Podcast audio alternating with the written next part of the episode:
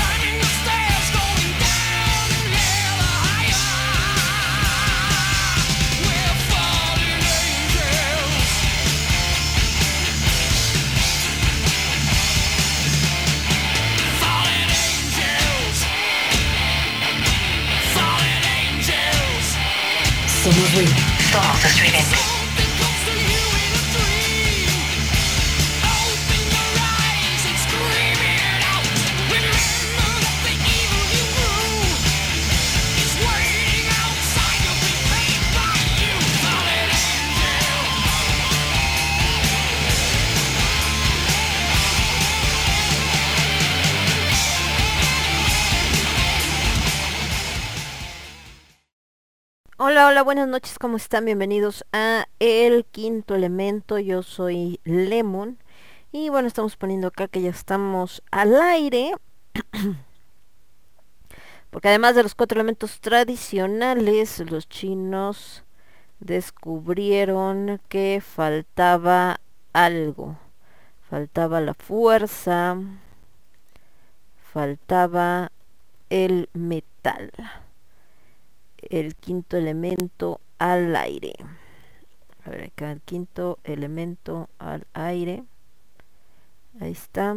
Y www.radioestridente.com. Ahí estamos. Y les ponía que los ángeles caídos, no los ángeles azules, los ángeles caídos les daban la bienvenida justo porque eh, la canción, así como cada, programa tiene su canción, como se han dado cuenta, espero. En el caso de El Quinto Elemento, nuestra canción es justamente Fallen Angels de el buen Ronnie James Dio. En el caso de Lágrimas de Tequila es La Tequilera de Street Haddad y en el caso de Conoche de Alimentos es El Microbito de Fobia. Entonces son las canciones que normalmente van a escuchar que acompañan a cada uno de los programas y de repente la escuchan así de está sonando es ya está empezando el programa. Y bueno, empezamos con noticias pues no tan buenas, ¿no? Aunque pues también lógicas. Creo que esto es algo bastante complicado que entendamos. Eh, el día de hoy desgraciadamente falleció el actor Enrique Rocha, que fue muy conocido porque siempre lo ponían en papeles de villano. Ya tenía 81 años. De hecho, tenía un rato que ya no salía en ninguna telenovela, ni televisión, programa, nada, por lo mismo, ¿verdad? Porque ya era un señor pues bastante grande, un hombre con una voz pues bastante particular, ahora que se ha puesto también, mucha gente habla sobre el, doblaje y todo esto. Eh, él hizo muchas cosas de doblaje, precisamente a esta voz que, que tenía. Y, eh, y bueno, finalmente esta es una, una parte de, de, de, la historia de la televisión mexicana, buena, mala, lo que sea, eh, que él estuvo ahí presente. Desgraciadamente, pues bueno, el tiempo, el tiempo no perdona, se nos va encima y pues este ya tenía años con algunos problemas de salud y pues hoy se nos adelantó. Pues ni modo, ¿qué les digo?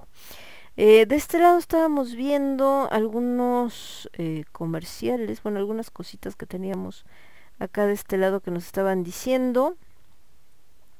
Gente que está haciendo crítica, una de las películas que se estrenaron en estas fechas, que mucha gente estaba esperando, hablando de, de esto de mm, personajes, ¿no? Es la película de Eternals y está viendo por acá el buen Carlos Camaleón, que él es muy fan de todo lo que tiene que ver con películas de Marvel, DC y superhéroes en general, manga, cómic, etcétera. Dice que Eternals le encantó, dice, contrario a las críticas que leí o vi, apenas me parece justa la extensión. Hay detallitos por todas partes, sublime la reconstrucción de Babilonia, India, la escena en Tenochtitlán, la escena en Bollywood, un nuevo enfoque para los antaños personajes desde luego el concepto de entidades cósmicas amplía lo que los espectadores podremos ver en el futuro y la cada vez más compleja gama de personajes y situaciones. Tan solo los créditos al final nos dan mucha información extra de su relación mitológica. Así hay ese epílogo y vale la pena quedarse al final de créditos para ver otra vertiente Marvel. Con el mero Jon Snow me hizo vibrar la idea de que ya vienen los mutantes, pero va por otro lado. Un gusto ver a Angelina peleando al mero estilo de su ex Aquiles y a Salmita ya madurona, pero dando un buen rol. Sin duda un importante eslabón en el universo Marvel, me imagino, aunque muchos todavía no lo capean. Bueno, eh, les decía que ahorita se estrenó justo esto de, de Eternals, donde efectivamente una de las cosas que la gente estaba como muy al pendiente era que salía... Eh, justo la señorita Salma Hayek, una mujer, la neta, muy guapa, una persona de verdad eh, maravillosa en cuanto a pues las cosas que ha hecho, ¿no? Eh, quizá no es la gran actriz, porque digo, hay que ser muy sinceros, Salma nunca ha sido así como la primera actriz, nada que ver, pero ha sabido ganarse su papel, más bien ha sabido abrir puertas dentro de un mercado como es el estadounidense.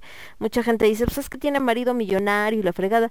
Pues puede ser, ¿no? Pero pues también Talía, y Talía sí ha estado como que eh, hace dos que tres cositas, pero al final está muy feliz en su papel de en su casita con sus hijos su marido millonario y tan tan. Salma sí ha utilizado para volverse productora de ciertas películas, no ha dejado de aparecer en pantalla, por ahí tiene dos que tres organizaciones, entonces se mantiene bastante activa, una mujer muy guapa, ¿no? Eh, para mucha gente le, mm, le dicen de repente así como eh, es que no habla bien el inglés y le critican mucho a pesar que tiene muchísimos años viendo por allá. Para otros es como conservar esta identidad cultural, no habla inglés porque no es su idioma, ella habla español. Entonces, bueno, no sé, tiene una hija muy guapa también, de hecho apenas la presentó, ya están bien grandes sus hijos. y algo que pasaba ahora con Eternals, que la entrevistaban, decía que le había dado mucha emoción ver eh, su rostro moreno con un traje de superhéroe. Quizá para mucha gente, porque no falta quien lo malinterprete, pero creo que a lo que se refería como tal, em, a lo que se refería como tal eh, Salma, es justo el hecho de que em, no hay casi, eh, aunque se ha ido abriendo y que se ha ido buscando como nuevas opciones, nuevas propuestas, etcétera, etcétera, em, no había como tal superhéroes que fueran latinos, siempre casi todos los superhéroes pues son blancos, ¿no? Pensemos en, eh, en las primeras películas o en los primeros personajes que salen en los universos de Marvel y de DC, Batman pues es un hombre blanco, caucásico, millonario, Bruce Wayne. Eh, después tenemos Spider-Man, es un niño blanco, ¿no? De Estados Unidos. Eh, pensemos en Superman, aunque es un extraterrestre, también es blanco. Eh, en el caso de, no sé, Magneto, casi casi todos los eh, X-Men, etcétera, y han ido ahí pero medio permeando. Por ejemplo, este Storm, pues es, es afroamericana. Em, por ahí hay algunos asiáticos, pero latinos pues casi no había. Entonces ahorita por eso habla de que este personaje de los Eternals, que es eh, ella como latina, pues bueno, le da mucho orgullo. Está bien, pues, ¿no? Es parte de ir abriendo también esta esta situación, perdón, de que mm, en lugar de agarrar un personaje que ya existe y convertirlo, como también ha estado pasando, tratando de verse muy eh, inclusivos, más bien personajes que apenas empiezan a salir, em, pues eh, darse cuenta que, que realmente eh, se pueden utilizar actores de cualquier etnia, ¿no? Y bueno, ahí está. No la he visto yo la de Eternas, no soy muy fan, la neta, de películas de... Bueno, no soy muy fan de ver películas, la neta. Y la segunda, entre las películas que me gusta ver, eh, las de superhéroes no son mi máximo. No es de lo primero que busco, la verdad. Pero, eh, pues es algo que se ha ido desarrollando sobre todo mucho en esta época, ¿no? Donde todo el mundo está como como eh, muy al pendiente de todas las películas que salgan de ese estilo y siempre están eh, buscando a ver ahora nueva historia, lo que pasó lo con Tan, o sea, todos estos universos que se prestan para sacar como tanto películas que van ligadas como unas que son anteriores, cuentan otra parte de la historia, y pues esa es la, la ventaja que da el mundo del cómic, ¿no? Que historias hay patear para arriba. De hecho, también entre las series, pues una serie tan exitosa como Lucifer, pues también viene de un cómic. Entonces ahí anda todo este rollo del mundo Marvel. Y bueno, volviendo a esto que les decía de Enrique Rocha, desgraciadamente eh, que fallece, él pues representa también esta generación de actores que eh, salían en televisión pero que también fueron conocidos, les digo, sobre todo por prestar su voz a personajes eh, pues bastante icónicos, ¿no? Entonces, em, por ejemplo, veía un video de estos chicos de OK Chicas, si no lo han visto ese canal, está en Facebook, pero imagino que también está en YouTube, no lo sé. La verdad está muy chistoso, tiene unos videos muy simpáticos, otros que están más o menos, pero en general están muy divertidos. Y estaba viendo uno donde los ponen a prueba justamente de si reconocen el doblaje o sobre el tema del doblaje. Y entonces algunos se quejaban de que solamente les habían puesto para adivinar algunos Star Talents, es decir, estas personas que no son eh, propiamente, ¿no? Em, mm, mm, no son propiamente eh, actores de doblaje, ¿no? Pueden ser gente conocida, famosa, por películas, por eh, novelas, por lo que sea, y que los ponen a hacer doblaje. Ahora, desgraciadamente en esta época, ahí todavía al menos estabas hablando de actores, aunque no se dedicaran exclusivamente al doblaje. Actualmente, eh, muchos de estos conocidos como Star Talents ni siquiera son actores. De repente agarran y dicen, ay, tráete al youtuber fulanito o tráete al influencer fulanito que ni sabes si lo vas a ver, lo vas a ver hacer, que normalmente implica que tengan que estar eh, cuatro veces más lo que estarían de tiempo con un actor de doblaje y solamente porque es conocido, porque es famoso y que además lo hace pésimamente mal, porque también hay de repente algunos que sorprenden, sí, y otros que pues tienen que hacer milagros los, los técnicos, los ingenieros de doblaje.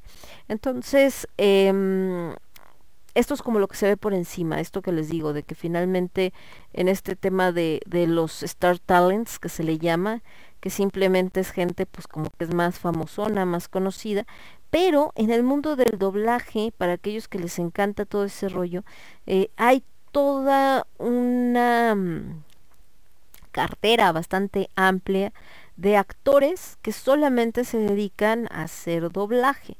No quiere decir que no han salido en obras de teatro, que no han salido en películas, pero en sí su trabajo se basa eh, principalmente en hacer doblaje. Por ejemplo, mi querida maestra Rebeca Gómez, ¿no? Ella tiene una mm, compañía de teatro infantil donde presenta como en material audiovisual para los niños, que obviamente con este tema de la pandemia, ¿verdad? Pues quedó bastante lacerada, pero ella se dedica prácticamente solo al doblaje, no solamente a hacer doblaje, sino también a dirigir doblaje. Y si yo les digo ese nombre, pues muchos van a decir, ¿y quién es Rebeca Gómez? A lo mejor no lo ubican. Pero si les digo el personaje de Mandy, de Billy Mandy, de esta caricatura, pues ella es Mandy, la que hace la voz en, claro, en México, ¿no? Bueno, en Latinoamérica, en español, pues. Y si les digo de Death Note, eh, la chica que sale, no sé cómo se llama el personaje, van a decir, ah, sí, claro, sí, sí he escuchado esa voz. Bueno, pues también es lo hace la maestra Rebeca. Y también en casi todas las películas, bueno, no, casi, en todas las películas donde sale René C. Wheeler, eh, no, no es René, es la otra la de Legalmente Rubia, ¿cómo se llama? Se me fue el nombre de la actriz. Porque René es la de... Mm, René es la, la de... Ay, del diario de Bridget Jones. Y la de... Mm, esta que es Ellie Good, ¿cómo se llama la actriz? Reese Witherspoon. Eh, Reese, Reese Witherspoon, todas las películas donde se hace doblaje, y que está hablando en español, la voz también es la de la maestra Rebeca Gómez, entre muchos otros personajes, por eso les digo que ella se dedica completamente a eso. Cuando es en este rollo de la Comic Con y todo lo demás, eh, pues ahí es donde también muchos actores de doblaje los van a, a encontrar. Entonces, eh, si es toda una industria, es una industria muy golpeada por este tema que les digo de los Star Talents, donde en lugar de poner a un buen actor de doblaje, jalan a un cuate X y entonces eh, pues se queda, bueno, no se quedan sin chamba, pero les van quitando muchas chambas. Y además, desgraciadamente, también hay un rollo, eh, hubo un tiempo en el que México era el mejor doblaje al español que se hacía en el mundo, ajá, eh, eran así como los wow, ¿no? por cuestiones, no me digan, yo creo que por lo mismo, de este rollo que meten a los cuates que no eran actores de doblaje, sino nada más porque era famoso, salía en la novela, lo que sea, eh, empiezan a perder mucho terreno, pero cañón, y entonces empieza, y aparte por la cuestión de los precios, porque pues obviamente tienes que cobrar lo justo y entonces las empresas empiezan a meter doblaje de otros países latinoamericanos. Actualmente hay mucho doblaje de Chile, de Venezuela, de Colombia, etcétera, etcétera. Y eh, eso pues también le pega mucho a la industria en México. No quiere decir que el doblaje en otros países sea malo, pero sí es diferente. Estaba yo observando, no me acuerdo qué serie, y veía que el doblaje lo hacen en Chile dije, bueno, uno, mis respetos porque tienen un acento neutro. Eh, ¿A qué se le llama acento neutro? A que precisamente no tengan el cantadito de un país en específico. Pero sí es cierto que de repente hay palabras que dices, ¿eh? ¿Qué dijo? Ahora, para mucha gente han de pensar que hacer doblaje es muy sencillo, ¿no? Ay, pues nada más le pones tu voz. No, no, no, no, nada sencillo, es muy complicado. Por acá de este lado, mi querido Alucard dice, buenas lunas, me llamo oscura y ando por aquí escuchándola. Bienvenido, mi querido Alucard. La verdad es que hacer doblaje es todo un arte y lo vemos, eh, les platicaba alguna vez en esta serie de Big Bang Theory, que cuando la llegan a pasar en español, sobre todo las repeticiones, que la neta... Eh, este, ah, dice eh, Alucard que la chica de Dead Note se llama Misa Amane. Ah, bueno, ese personaje de Misa Amane, el doblaje en español lo hace la maestra Rebeca Gómez. Entonces, ah, te decía que, por ejemplo, en Big Bang Theory, el doblaje en español a mí no se me hace tan malo, a excepción de eh, Sheldon Cooper, que nada más y nada menos es el personaje principal. Uno, no me gusta la voz que le pusieron, eh, se me hace demasiada chillona, si bien eh, Jim Parson no tiene la voz más masculina ni más profunda, lo que quieran, aquí es demasiado irritante su voz. Ahora, eso no quiere decir que sea mala, porque de hecho el doblaje como tal, es decir, eh, ¿cómo les diré? La interpretación que hace el actor de doblaje, que en paz descanse, lo hace bastante bien. Pero, y aquí entra otro tema, porque una cosa es el actor de doblaje y otra cosa son los que adaptan los guiones del inglés al español. Y ahí es donde la puerca tuerce el rabo, porque hay unos muy buenos, y ves la serie y dices, no, chidísimo, sin pets, se ve muy bien, eh, no sé, por decirles algunas series de Sony, eh, como la de Night Shift, el doblaje es muy bueno, el guion es coherente, no tienes mayor problema, se ve bien, se escucha bien, se ve natural, etcétera. Pero en el de Big Bang en particular, eh, el guion es muy malo. O sea, intentan ponerle como que chistes a la mexicana o, modismos eh, mexicanos y de verdad se oye pésimamente mal. O sea, se oye forzado, se oye ridículo. Eh, no tiene coherencia con el personaje ni con la situación en la que están. No creo yo que otros países que no son México lo entiendan. No sé si a lo mejor en otros países le pongan otro doblaje, pero en verdad es así como de... Ah, así como se burlan del doblaje español siempre, de que los españoles cuando hacen doblaje se oye muy cagado, pues sí, se va a ir cagado porque nosotros no hablamos como hablan en España, ¿no?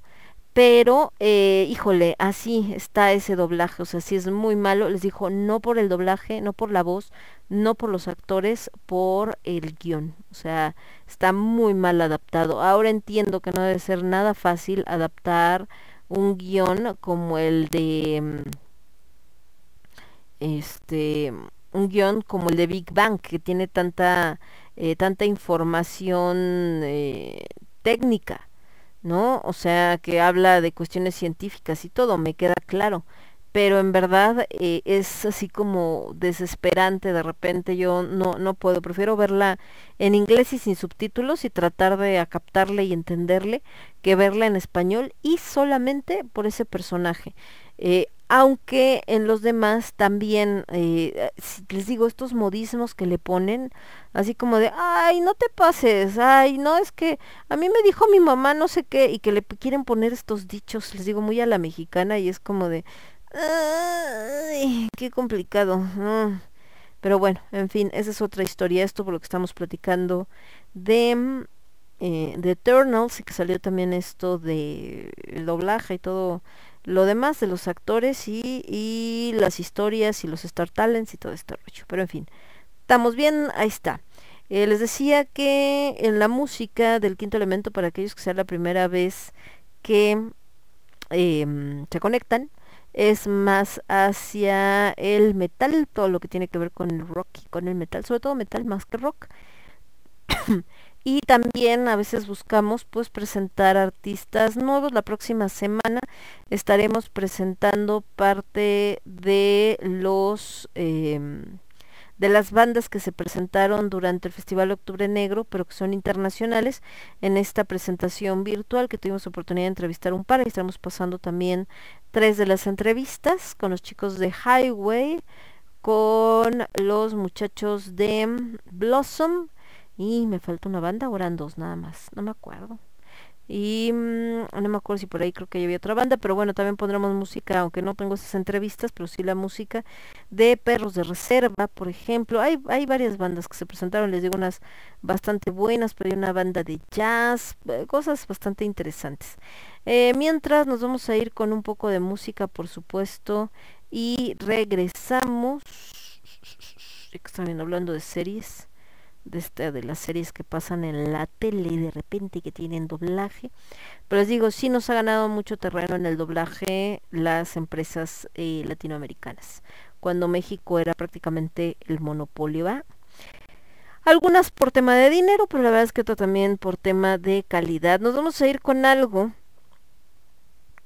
de los señores de Sister of Mercy con esto que se llama Lucretia My Reflection y yo regreso con ustedes en un segundito. Yo soy Lemon, esto es el quinto elemento, lo escuchas únicamente a través de Radio Estridente. Volvemos. Transmitiendo para todo el universo, Radio Estridente.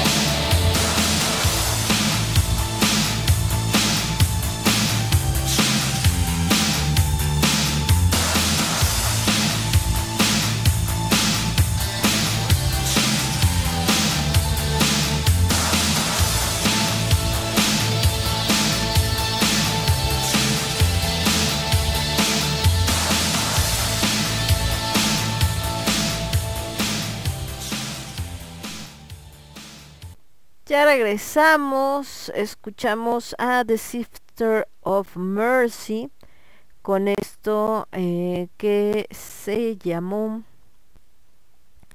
eh, Lucretia eh, My Reflection. Y bueno, de este lado estamos por acá viendo lo que decía de... Acá algunas cosas que estaban poniendo como de películas, una, una nota precisamente acerca de mm, de actores que la gente a veces considera que no eran como para ese eh, para ese puesto. De este lado estaba viendo que están pasando también estas películas. Hablando de películas que bueno no a todo el mundo le gustan o no les agradó mucho la idea que es em, el tema de de Jumanji de pero Jumanji la que hicieron después que es como un tipo videojuego una cosa así no y bueno estos personajes digo yo nunca la vi la neta. Como que no me llamaba mucho la, la atención. Y eh, pero ahorita justo una, una de las escenas me llamó eh, o más bien me, me, quedé viendo una parte de una escena de una chica que es como la típica eh, matada, ¿no? Que eh, habla sobre habla sobre el tema de que no le parece importante todo esto de hacer deporte porque ella lo que quiere es ir a la eh, universidad y no puede perder el tiempo y no sé qué tanto y que entonces eso de estar ahí jugando con una pelota y no sé qué y la maestra le dice pues solamente te tienes que eh, que divertir y ya em, y ella se queda así como ah entonces se trata solamente de divertirse no esto es como em, nada más se trata de, divertirse, entonces, eh, de que, vamos a hacer todos, como siendo muy sarcástica. Eh, ¿Por qué me llamó la atención esa escena en específico? Porque eh, han pasado ciertas cosas de repente, ah, últimamente con, con, muchos chavos, sobre todo eh, muy, muy jóvenes, he visto que ciertas cosas que les han pasado, ¿no? Y cómo reaccionan y mm, pues sí es de cierto modo preocupante. ¿A qué me refiero? Van a decir, ¿de qué está hablando Lemon? Ya está alucinando acá. No, mm, más que nada es porque em, me llamó la atención eh, de que muchos chavos, sobre todo menores de 30, 25, eh, pues se sienten bastante eh, solos.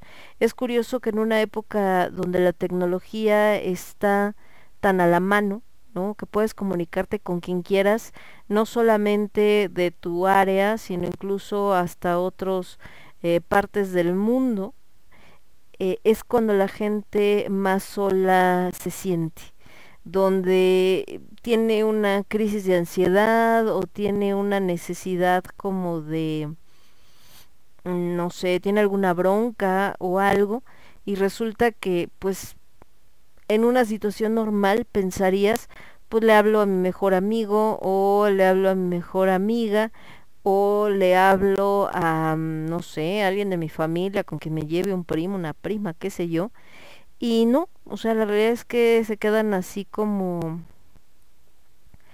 Eh, eh, se quedan así como en esta parte de, de no tengo con, con quién hablar, no tengo a quién marcarle, no tengo con quién comunicarme y entonces a veces hasta al azar es así como eh, voy a mandar un mensaje, ¿no? Por ejemplo en Facebook no se les ha pasado, que te digo mensaje en Facebook así como de, ay, hola, ¿cómo estás? De alguien que no te conoce y no propiamente que te quiera ligar, porque esa es otra historia, ¿no? Entonces, eh, creo que estos temas de, soledad, eh, pues sí han hecho que muchas personas eh, de repente empiecen y entren como en estas depresiones bastante fuertes. Y por ello, pues muchos a veces incluso la salida que toman pues como que no es la, la mejor, ¿no? ¿Qué, les digo?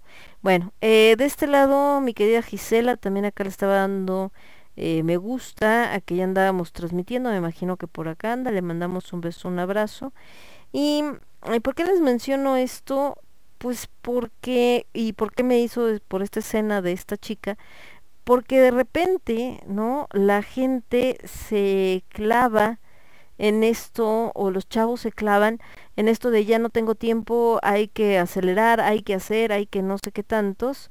Em, sobre todo porque apenas creo que vi, no me acuerdo si en, igual en Messenger algo, donde decía que mm, eh, este, algo como de que si tienes 30 y te crees joven o, o cuando te, te, te, están de 30 y salen con que estoy muy joven para tal o cual cosa, como haciendo alusión, ¿no? Eh, como haciendo este, como haciendo alusión a que alguien de 30 que mm, alguien de 30 que se sienta joven eh, pues es algo em, digamos que es algo tonto sentirte joven a los 30 entonces eh, digamos que, eh, eh, eh, ¿cómo les diré? ¿Qué pasó, bebé? Tranquilo. Te digo algo a los 30, que, que se sienta joven es como, como no puedes sentirte joven porque ya 30 ya eres alguien eh, mayor y entonces al contrario, este, ya vas a empezar con preocupaciones y la vida de adulto y no sé qué tanto. Pero, eh, pues la neta, no, o sea, la neta, alguien, ah, algo así como que decía de que si tienes 30 y te sientes en la flor de la vida y no sé qué tantos, pues sí, o sea, no tiene absolutamente, estás en la flor de la vida, alguien de 30 años, apenas estás empezando, puedes hacer muchísimas cosas, eh, todavía estás incluso hasta para darte cuenta de que a lo mejor lo que has hecho hasta ese momento eh, no te está eh, haciendo feliz, no puede, tienes que hacer un cambio en tu existencia, etcétera, y que pues realmente no va no va por ahí y que eh, lo mejor por ello pues es eh, tomar otro camino. Y esto es porque de repente parece como si hubiera un tipo de urgencia por hacer todo en muy corto tiempo, o sea, como de, por eso me recordó esta chica de, de Yumanji, porque es como, es que estoy en, en la mm, este en escuela y de aquí nos vamos a la universidad, entonces tengo que hacerlo porque si no estoy perdiendo el tiempo. No estás perdiendo el tiempo, la vida es muy corta y la vida también, o sea, sí la vida es muy corta, pero también la vida es suficiente tiempo como para que vayas buscando y para que encuentres lo que te gusta, lo que te hace feliz, lo que te llena, lo que te satisface.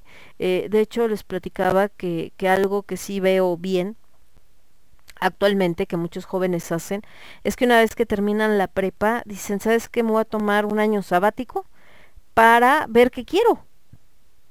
Antes de meterme a la universidad, yo les puedo decir que en mi época, cuando yo iba a entrar a la universidad, pues eso era impensable. O sea, si yo le hubiera dicho a mi mamá, ¿sabes qué? Ya terminé la prepa, pero me voy a tomar un año para saber bien qué carrera voy a estudiar. No, hombre, a mi madre le da un mega ataque. Y me hubieran dicho, me vale madres, escoges la que sea, pero estudies. Porque así era. ¿No? Como tienes que estudiar, métete a la universidad, una carrera, y la realidad es que cuando sales de la prepa no tienes la más remota idea, o sea, es, sí hay casos, pero la neta son los, los menos. No tienes ni idea qué chingados quieres estudiar. En esa, edad estás echando desmadre, estás como en otras cosas y en lo que menos estás pensando en, ay, sí, qué carrera. O sea, no, la neta no. Entonces, eh, este año sabático pues no es para que eches desmadre, bueno, sí, también, pero también es como para que veas diferentes opciones, para que a lo mejor inscribirte en una clase como oyente para ver de qué se trata, porque también es cuando más gente abandona la universidad, porque precisamente por esta prisa de ya escoge carrera, ¿qué te vas a meter? Sí, sí, ya dime, se meten, obviamente se dan cuenta que no les gusta, abandonan y ya no estudian nada porque ya no. O gente que de repente tiene 40 años y dice, es que yo no estudié la universidad, pues estudiala ahorita. No, pues es que eso no es para gente ya mayor, es para jóvenes. No es cierto. hay gente que ha terminado la universidad. El otro día estaba viendo a alguien, decía una nota o algo de una mujer que se graduó que tiene 80 años, y me decía Aldo, no, pues sí que le va a dar trabajo. Pues igual no lo hace porque quiera tener un trabajo, lo hace porque, ah, ya me acordé, era una mujer, creo que en Afganistán, una cosa así. dije, lo hace porque quizá en su época, precisamente por el régimen que existe, no la dejaron estudiar y ahora que puede hacerlo, pues no se quería quedar con las ganas y no es que esté pensando en, ay, me van a dar trabajo en tal lugar, ¿no? Me van a dar tal puesto, no, simplemente él quería hacerlo, no pude hacerlo en su momento, ahora sí puedo y ya, lo logré, como una, una rayita más. Gente que estudió X carrera y ahora quiere estudiar otra 20, 30, 40 años después, pues adelante, también se puede. Entonces, a lo que voy es que si tienen 30 y creen que no están en la flor de la edad, neta, tres cachetadas guajoloteras, porque no solamente están en la edad, sino están en la mejor edad. Tienen todavía tiempo para hacer tantas cosas. Ahí sí, como dice el osito bimbo, mejor conocido como Guillermo del Toro, no, no es cierto como le dicen Totoro, mi vecino Totoro, este, que es así todo, que ha de valer a hot cakes, porque está así gordito, este pachoncito. Ta, tienes un chingo de tiempo y puedes hacer muchas cosas. Vámonos con más música, mejor chicos, antes de que entremos acá, porque ya me sentí como la tía que manda los piolines. Vámonos con algo de los señores de... Mmm, pero no estoy viendo acá el gatito que estaba escuchando si era tango, no, está bien. Es que luego tango se para y se va a llorar por los rincones, nomás así por por deporte, pero no, está fue a comer, me parece. Nos vamos a ir entonces, les decía, con algo de musiquita. Nos vamos con algo de los señores eh, de... Ah, de Orphanet Land. Vamos con. Hace mucho que no pongo Orphanet Land. Esto que les voy a poner se llama...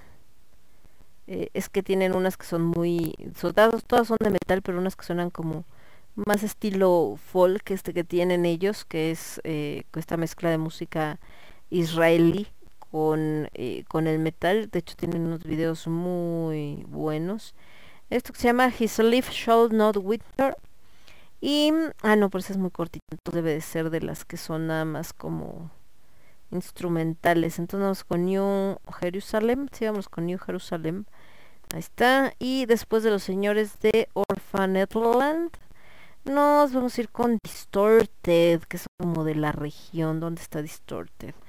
Eh, ahí todo un rollo, ahorita que hablamos de esto, de tienen 30 y siento que ya y la vida se me acabó.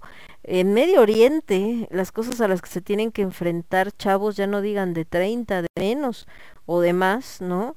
Eh, tanto del lado de Palestina como del lado de Israel, porque todo el mundo, ah, Israel, maldito, o sea, pues sí, pero los que deciden y los que están en contra de Palestina y los que atacan y los que todo, eh, o que dan la orden de atacar, no es toda la gente de Israel, son los que están en la cúpula de poder, como siempre. Hay mucha gente que vive en Israel que no está de acuerdo con todo ese tipo de cosas. Entonces, eh, pues es como llevarte a todos entre las patas y pues no. Nos damos de los señores de Distorted con esto que se llama Is It the Wind y yo regreso con ustedes. Yo soy Lemon, esto es el quinto elemento y lo escuchas únicamente a través de Radio Estridente. Volvemos. Transmitiendo para todo el universo, Radio Estridente.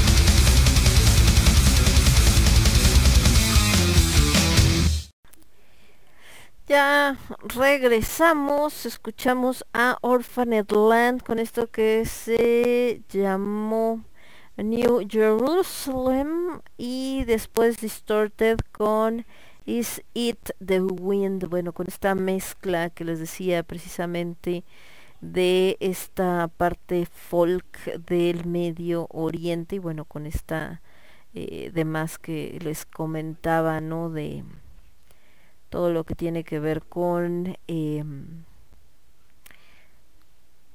con estas broncas que tienen estos países entre Palestina por supuesto y, eh, y en el caso de Israel. Entonces eh, que bueno está bastante complicada la, la situación. Em, está bastante complicada la situación y bueno que tiene que ver obviamente con este rollo de, de los enfrentamientos. Eh, ¿Qué más tenemos por acá? Bueno, estábamos leyendo de los que andan por acá conectándose y todo esto. Y viendo acá eh, eh, un comunicador urgente de qué, no, esta es otra cosa. Eh, del día del radiólogo, bueno, en fin. Eh, ah, del frío, que gente que se está quejando de que ya está haciendo frío, bueno, es normal, ¿no? Empezamos con esta parte de lo que es el noviembre eh, y empieza a ser ya pues un aire bastante gélido y gente que dice, no, es que ustedes ya están con su frío, ni que fueran nórdicos y la discusión de siempre, cuando hace frío, este, cuando hace frío, este, puedes, em, puedes ponerte algo para taparte y ya. Cuando hace calor, por más que te encueres, este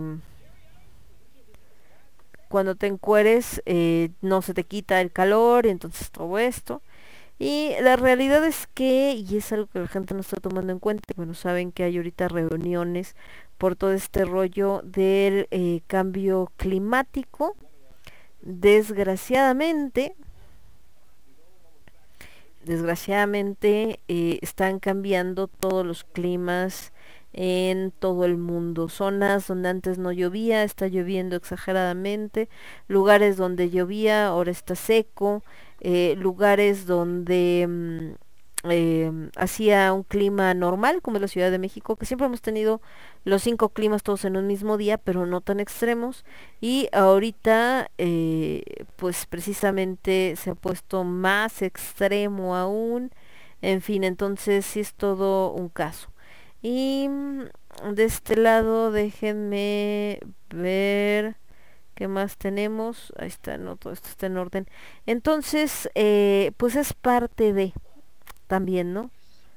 Eh, es parte de estos que estamos viendo, los climas tan, tan drásticos. De hecho, fíjense que en Venecia, Siempre he tenido problema Venecia que se inunda. Ustedes saben que Venecia es una ciudad donde la gente se tiene que mover, pues precisamente en lanchita, que ya lo hicieron pues un negocio también por supuesto, esto que son las famosas góndolas, pero ahorita no solamente son los canales en los que se mueven eh, lo que tiene agua, sino que ya llegó más allá. ¿Qué tan allá llegó? Pues bueno, se darán cuenta ahora que la Plaza de San Marcos, que es justamente donde el Papa normalmente sale para dar su plática de de todo bien y todo este rollo, eh, pues ahorita tuvieron que poner como unos tipos, em, como un tipo tablas, etcétera, para que la gente pueda caminar, ¿no? Pueda moverse y todo este asunto, porque em, resulta que están inundadas. Y bueno, ven a la gente que anda con todo lo que es eh, botas así altas y todo este rollo. Eh, a lo largo, a lo la, al, a la larga, perdón, algo que se ha dicho siempre, pues es esto de que como eh, el agua va a estar subiendo constantemente, eh, pues eh, puede hacer que en el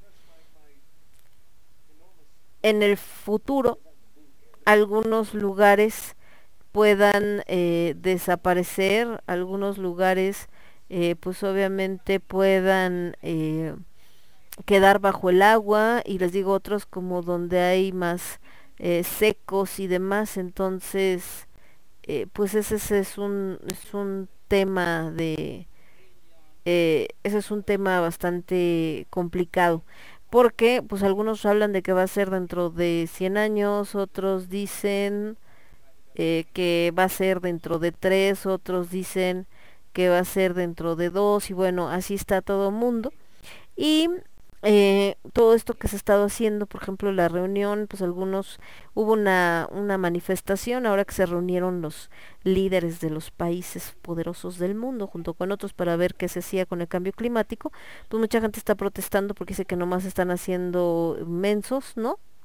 Eh, que realmente no quieren arreglar nada porque no van a soltar por cuestiones de, de poder, que finalmente eh, la gente lo único que está eh, buscando es, em, o bueno, estos cuates, estos líderes poderosos lo único que están viendo es cómo sacar dinero, cómo hacer una cuestión de que les pegue menos, porque en realidad no van a ceder en nada y no van a invertir en nada eh, mientras les afecte otros que dicen que no, que sí, que sí están. Porque al final algo que pasa es que esto, o sea, todo esto del cambio climático, pues afecta igual eh, a ricos y a pobres, ¿no? No es como que si eres rico no te va a afectar.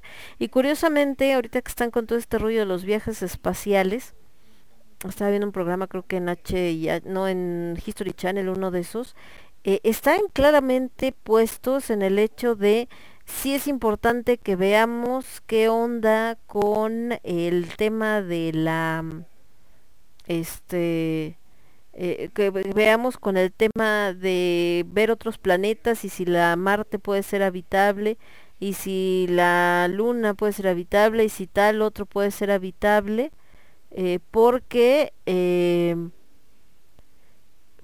porque ya el mundo el mundo va a desaparecer o sea ya están dando por hecho que el mundo eh, como lo conocemos y que la humanidad si no sale del planeta Tierra se va a extinguir, es decir, ya le dimos a la madre esta, entonces hay que ir buscando otra porque si no, no vamos a poder hacer nada. Entonces está cañón porque eh, mucha gente está instalada en el ya no hay manera de salvar a este planeta. Ahora no es propiamente el planeta, lo que no hay posibilidades eh, de salvar probablemente sea la humanidad, pero como que la gente se siente muy cómoda en ese tema. O sea, en, pues ya que se extinga la humanidad, bueno, bye. ¿no? no, a ver, hay que hacer algo, no sé. Y bueno, esta parte. Al final, eh, también por eso mucha gente se refugia en el rollo de que van a venir a, salvarnos los aliens y que ellos son los que han estado siempre al pendiente de qué es lo que sucede aquí y que son los únicos que pueden hacer algo al respecto, hacer un cambio y demás. Entonces, pues bueno, ¿qué les digo? Nos vamos a ir con un poco más de música y regresamos. donde me quedé? Vamos con algo más clásico. Me voy con Def Leppard. Esto que se llama Let's Go Rocket. Para algunos pues quizá un poco más fresón. Lo que tiene que ver con Def Leppard. Y después de los señores de Def Leppard. Vámonos con... Espérenme tantito. Eh, vámonos con algo de Devin Townsend. Sí, vamos con Devin Townsend. Del disco Sinestria. Esto que se llama eh, Judgment. Uh, Judgment, sí, con esta. Y regresamos. Yo soy Lemon, esto es el quinto elemento y lo escuchas únicamente a través de Radio Estridente. Volvemos. Somos ruido, somos estridente.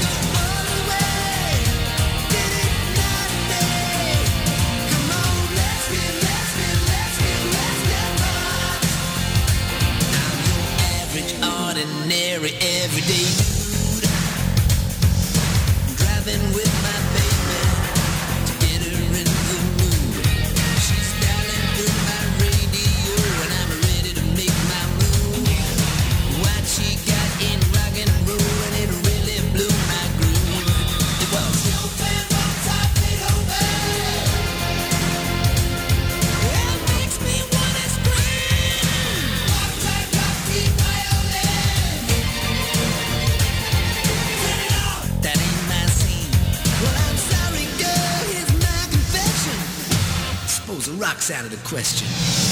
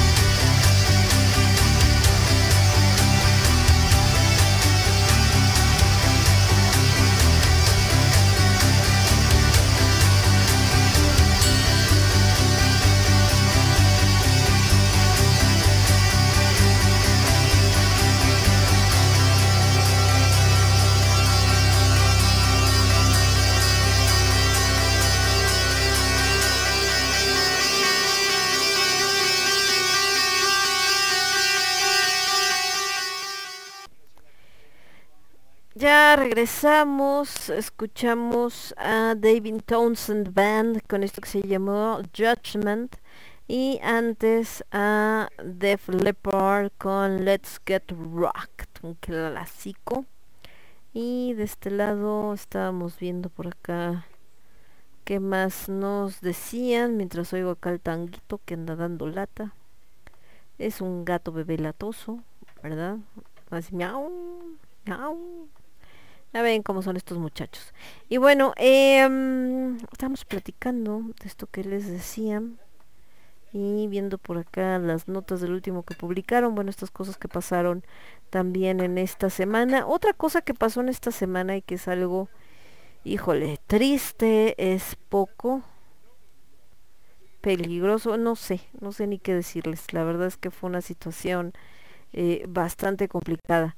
Em, resulta ser que algo que ya ha pasado antes, ya ha pasado antes, pero eh, ahora fue con unas proporciones bastante caóticas, eh, fue el hecho de que en la carretera México-Puebla, eh, en la México-Puebla hubo un accidente donde un tráiler que se quedó sin frenos, seguramente lo vieron, un, tráiler que se quedó sin frenos, em, atravesó la caseta, ¿no?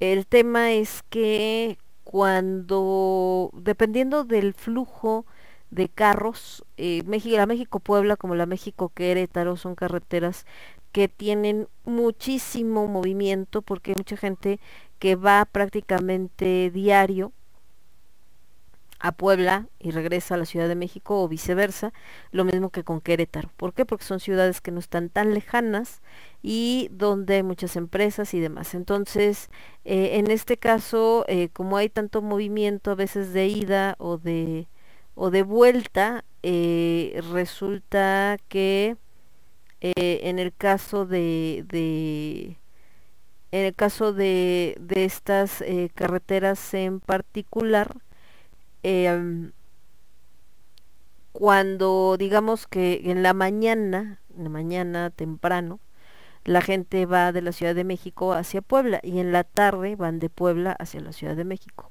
Entonces, si tienen, que les diré, eh, cinco, eh, este, cinco casetas de un lado y cinco casetas del otro, en la mañana abren, este, no sé, siete de, de México hacia Puebla y en la tarde esas mismas siete, pero al revés, de Puebla hacia la Ciudad de México. Entonces, eh, se puede decir que quedan dos en sentido contrario, vamos a decirlo así. Entonces, el caso es que este cuate, el tráiler, eh, viene, se queda sin frenos y eh, en lugar de entrar por la caseta en el sentido en el que él iba, se mete en la que queda en sentido contrario y entonces a los carros que estaban estacionados, bueno, más bien que estaban del otro lado esperando pagar su peaje para pasar, pues se los llevó de frente, ¿no? Y entonces se, se llevó un montón de carros, hubo hasta el momento van 19 muertos, además en condiciones, eh, híjole, de película de terror porque eh, se incendian los carros, entonces eh, muchas de las personas que fallecieron fallecieron calcinadas. Ahorita que están en la parte de la identificación, pues esto va a ser a través de ADN, porque no hay manera de identificar los cadáveres. Y eh, estuvieron subiendo pues los videos, obviamente, ¿no? En las redes. Y es realmente impresionante el video de la caseta, tanto de la de ida como la de vuelta. Entonces se ve cómo entra el tráiler a toda velocidad eh, y del otro lado pues cómo se lleva los carros que estaban de frente. ¿Qué, ¿Qué, es el tema aquí? Podríamos decir, bueno, son accidentes, etcétera. Pero no es cualquier accidente, ¿por qué?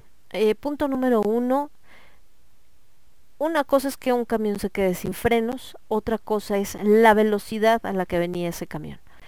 Um, un tráiler, si trae, no viene, viene a 95 kilómetros por hora, 80, que es a la que debería de ir un tráiler de ese peso, pues no es como que te puedas frenar, pero tampoco pasas así de, de esa velocidad. Y en el caso de... Eh, en el caso de, de, que vengas a una mayor velocidad, eh, pues obviamente, ¿no? Eh, y aparte de quedar sin frenos, va a pasar lo que pasó ahí, que pasó y se llevó de corbata a todos los carros.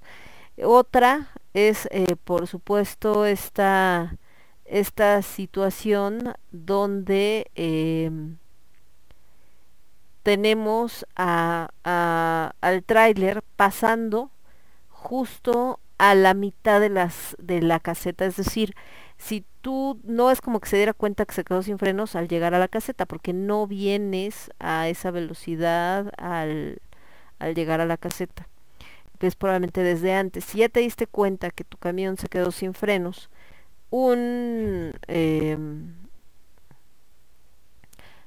un chofer experimentado lo que buscarías es justo hacer el menos daño posible. Entonces, antes de llegar a la caseta hay una rampa para autos sin frenos, esa es una.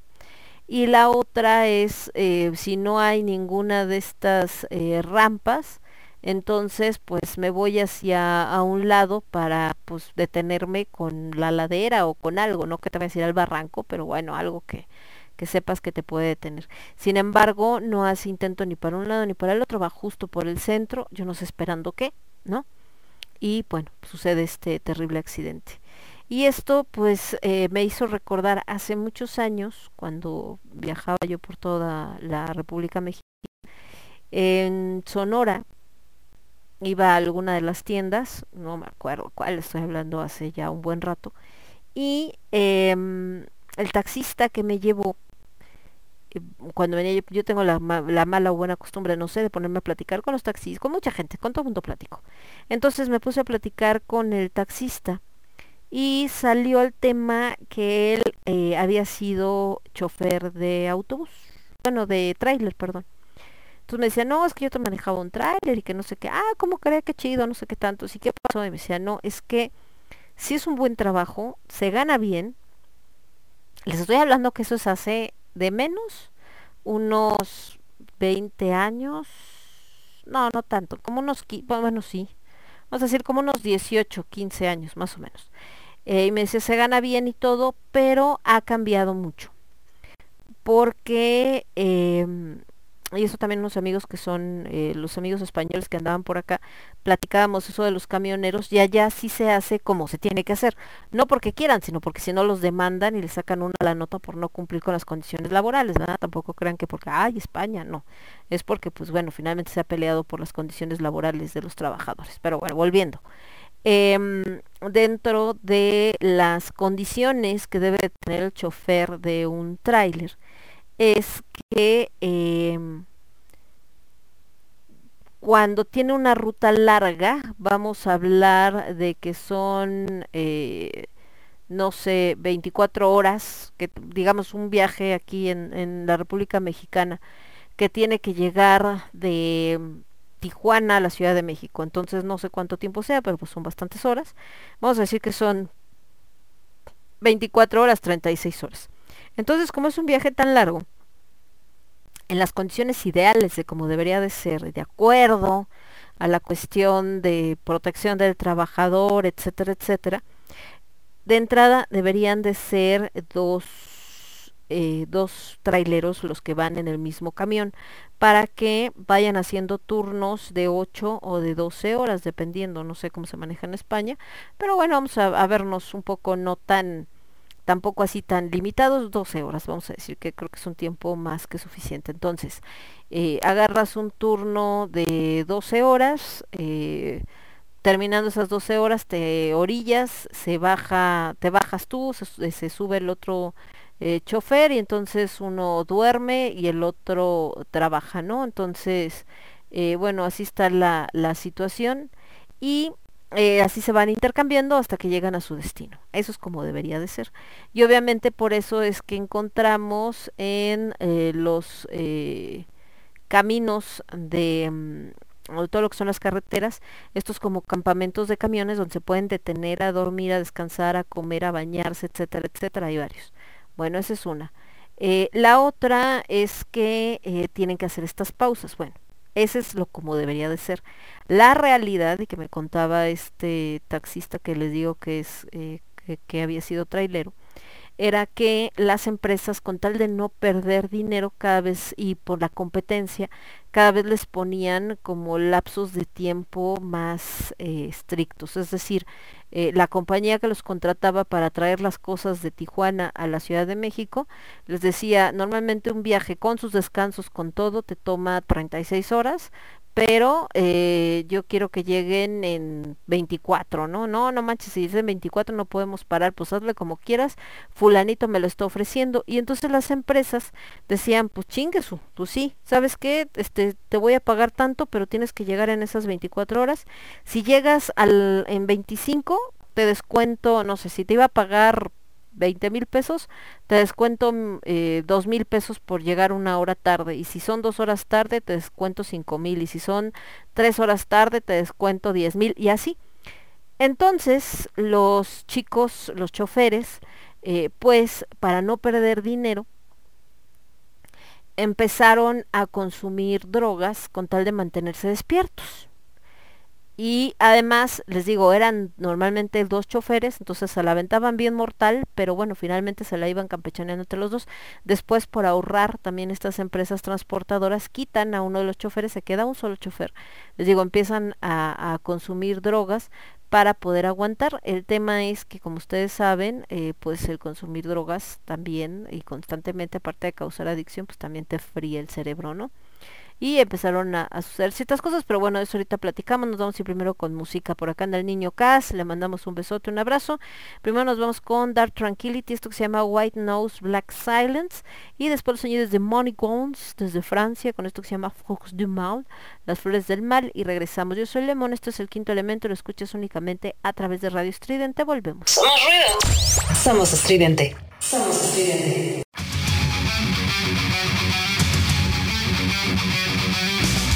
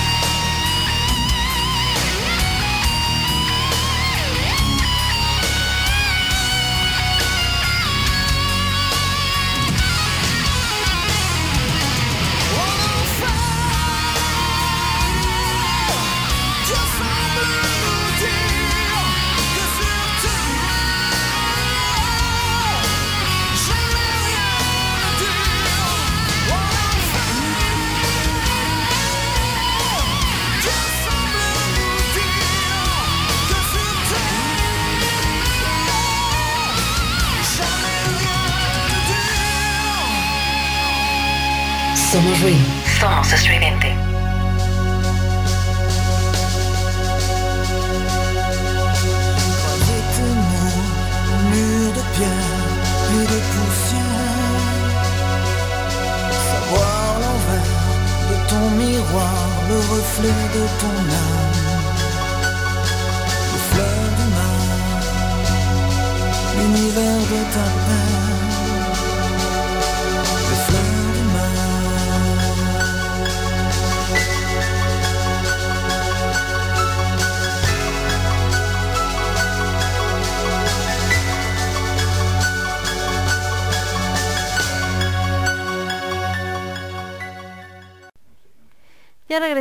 escuchamos a Dark Tranquility con White Nose Black Silence, después escuchamos a Manigans con esto que se llamó Flor du Mal.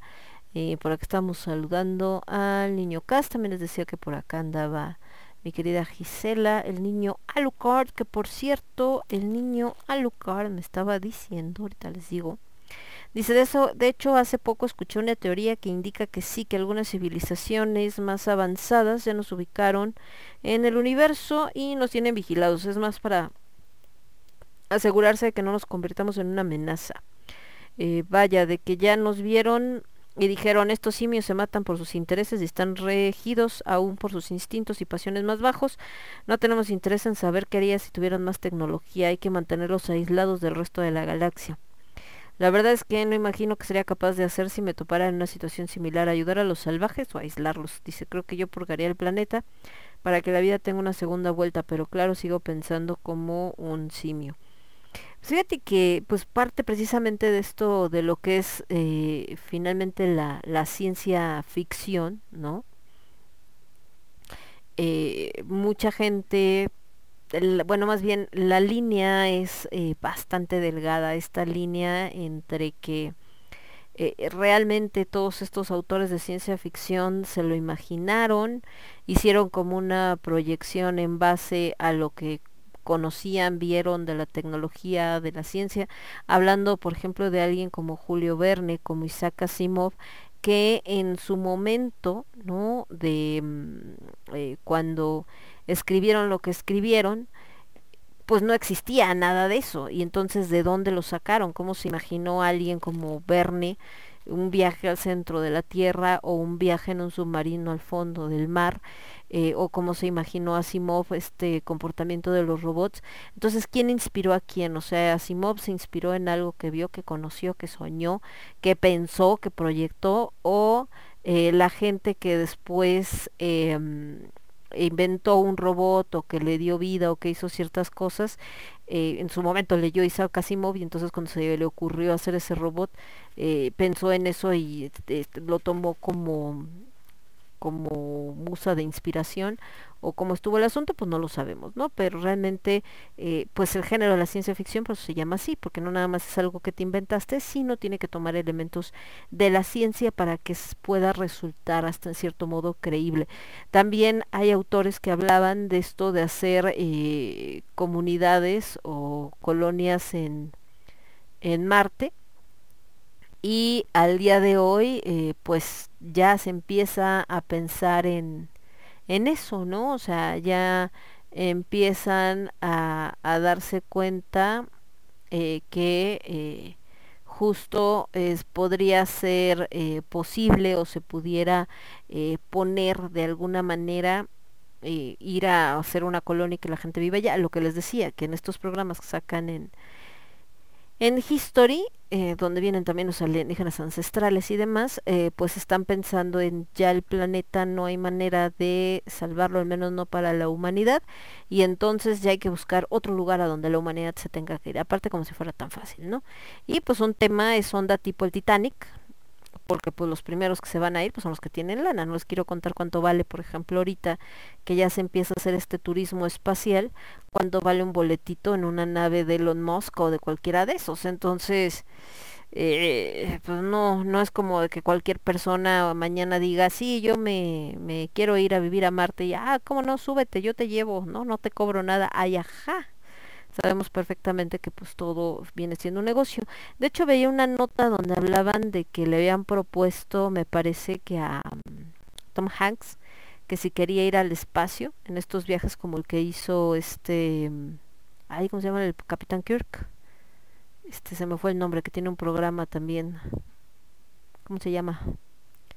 Que fue allá arriba al, al espacio 20 minutos bueno, este actor, que es un señor ya grande, pero ahorita se me, se me fue el nombre, y eh, justo él, em, bueno, y a Tom Hanks le decían eso, pero creo que el boleto vale, creo que 20 millones, una cosa así, o sea, exorbitante. Y entonces decía él, pues pónganle que sí los tengo, pero gastármelos en un viaje de 20 minutos, pues se me hace como estúpido, ¿no? Entonces, eh, por eso decía él que, que no, que, que pues realmente es algo que, que, no gastaría. Sin embargo, hay personas que es su máximo sueño, ¿no? Porque puedes ver, eh, no es que salgas al espacio, espacio, creo que sale a la primera capa, no, no conozco mucho de astronomía. Y entonces pues puedes ver, digamos que un poquito del espacio, pero también ves la, la Tierra, ¿no? Y por otro lado, pues esto que es la gravedad cero, que es tan impresionante. Les platicaba que en el taller de cuento en el que estoy, una de mis compañeras hizo un cuento sobre un hotel flotante eh, que está justo en ese nivel entre la última, mm, eh, digamos, como atmósfera de la Tierra y la, vamos a decirle, frontera con el espacio donde empieza el espacio exterior, y justo decía que eh, su cuento lo basó en una nota donde ya está proyectado ese hotel para creo que el año 2023, una cosa así, o sea, no crean que dentro de 20, 30 años, no, no falta tanto, o bueno, no lo tienen proyectado para que falte tanto. Y apenas en Japón, ¿sí fue en Japón? El del aerodeslizador, creo que sí eh, sacaron una moto precisamente que ya no usa ruedas, ya es, eh, se desliza sobre, sobre, digamos, el pavimento, ¿no?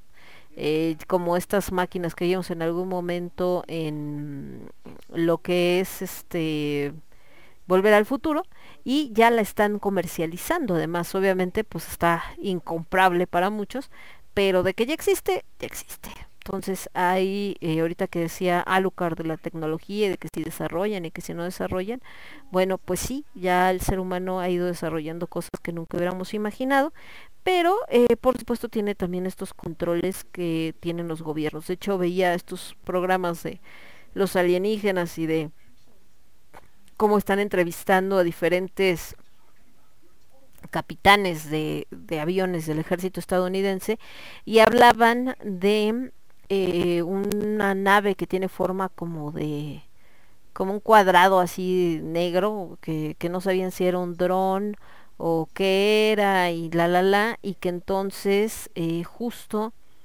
eh, pues están eh, pensando que más que pensar que es un extraterrestre, pensaban que quizás es tecnología rusa o de alguno de sus enemigos porque lo siguió durante su entrenamiento en cierta parte de territorio estadounidense y cuando se mueven hacia el Medio Oriente, que era finalmente donde iban estos aviones gringos, volvió a aparecer esto como si los fuera siguiendo, entonces decían pues como que no tiene mucha lógica, pero también hablaban de cómo eh, finalmente el gobierno ha tapado todo esto, ¿no?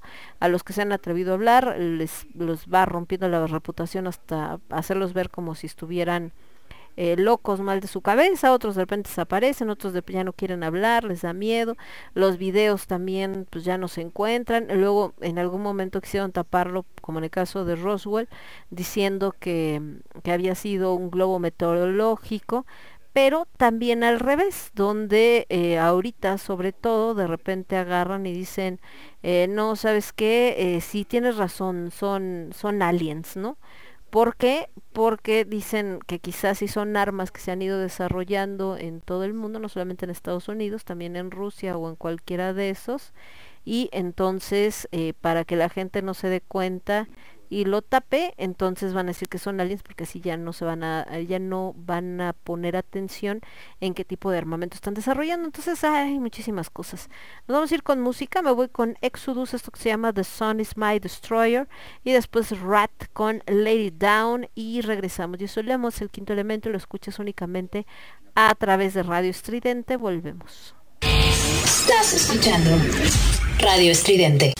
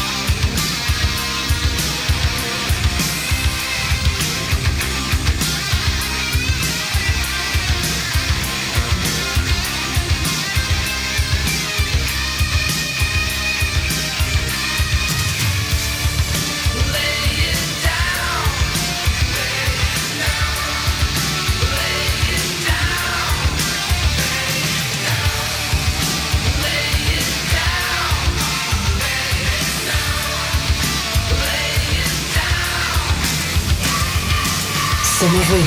Somos estridente.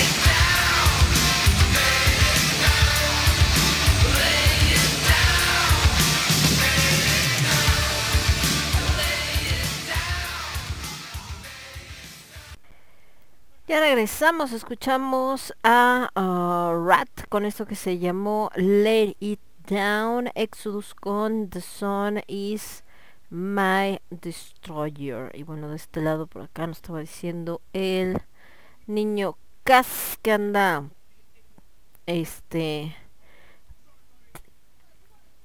que se siente algo cansadón desde ayer y le digo que pues también eh, anda del, del tingo al tango, dice, pero no conozco a tango personalmente.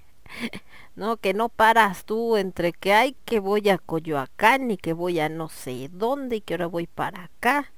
Y entonces andas acá, te digo, por, por todos lados. Y bueno, ahí está el asunto. Estamos viendo por acá algunos comentarios, algunas cosillas acá en de este de la de la película y eh, déjenme ver qué más tenemos. Um, acá de este lado también está viendo ahí estamos listo.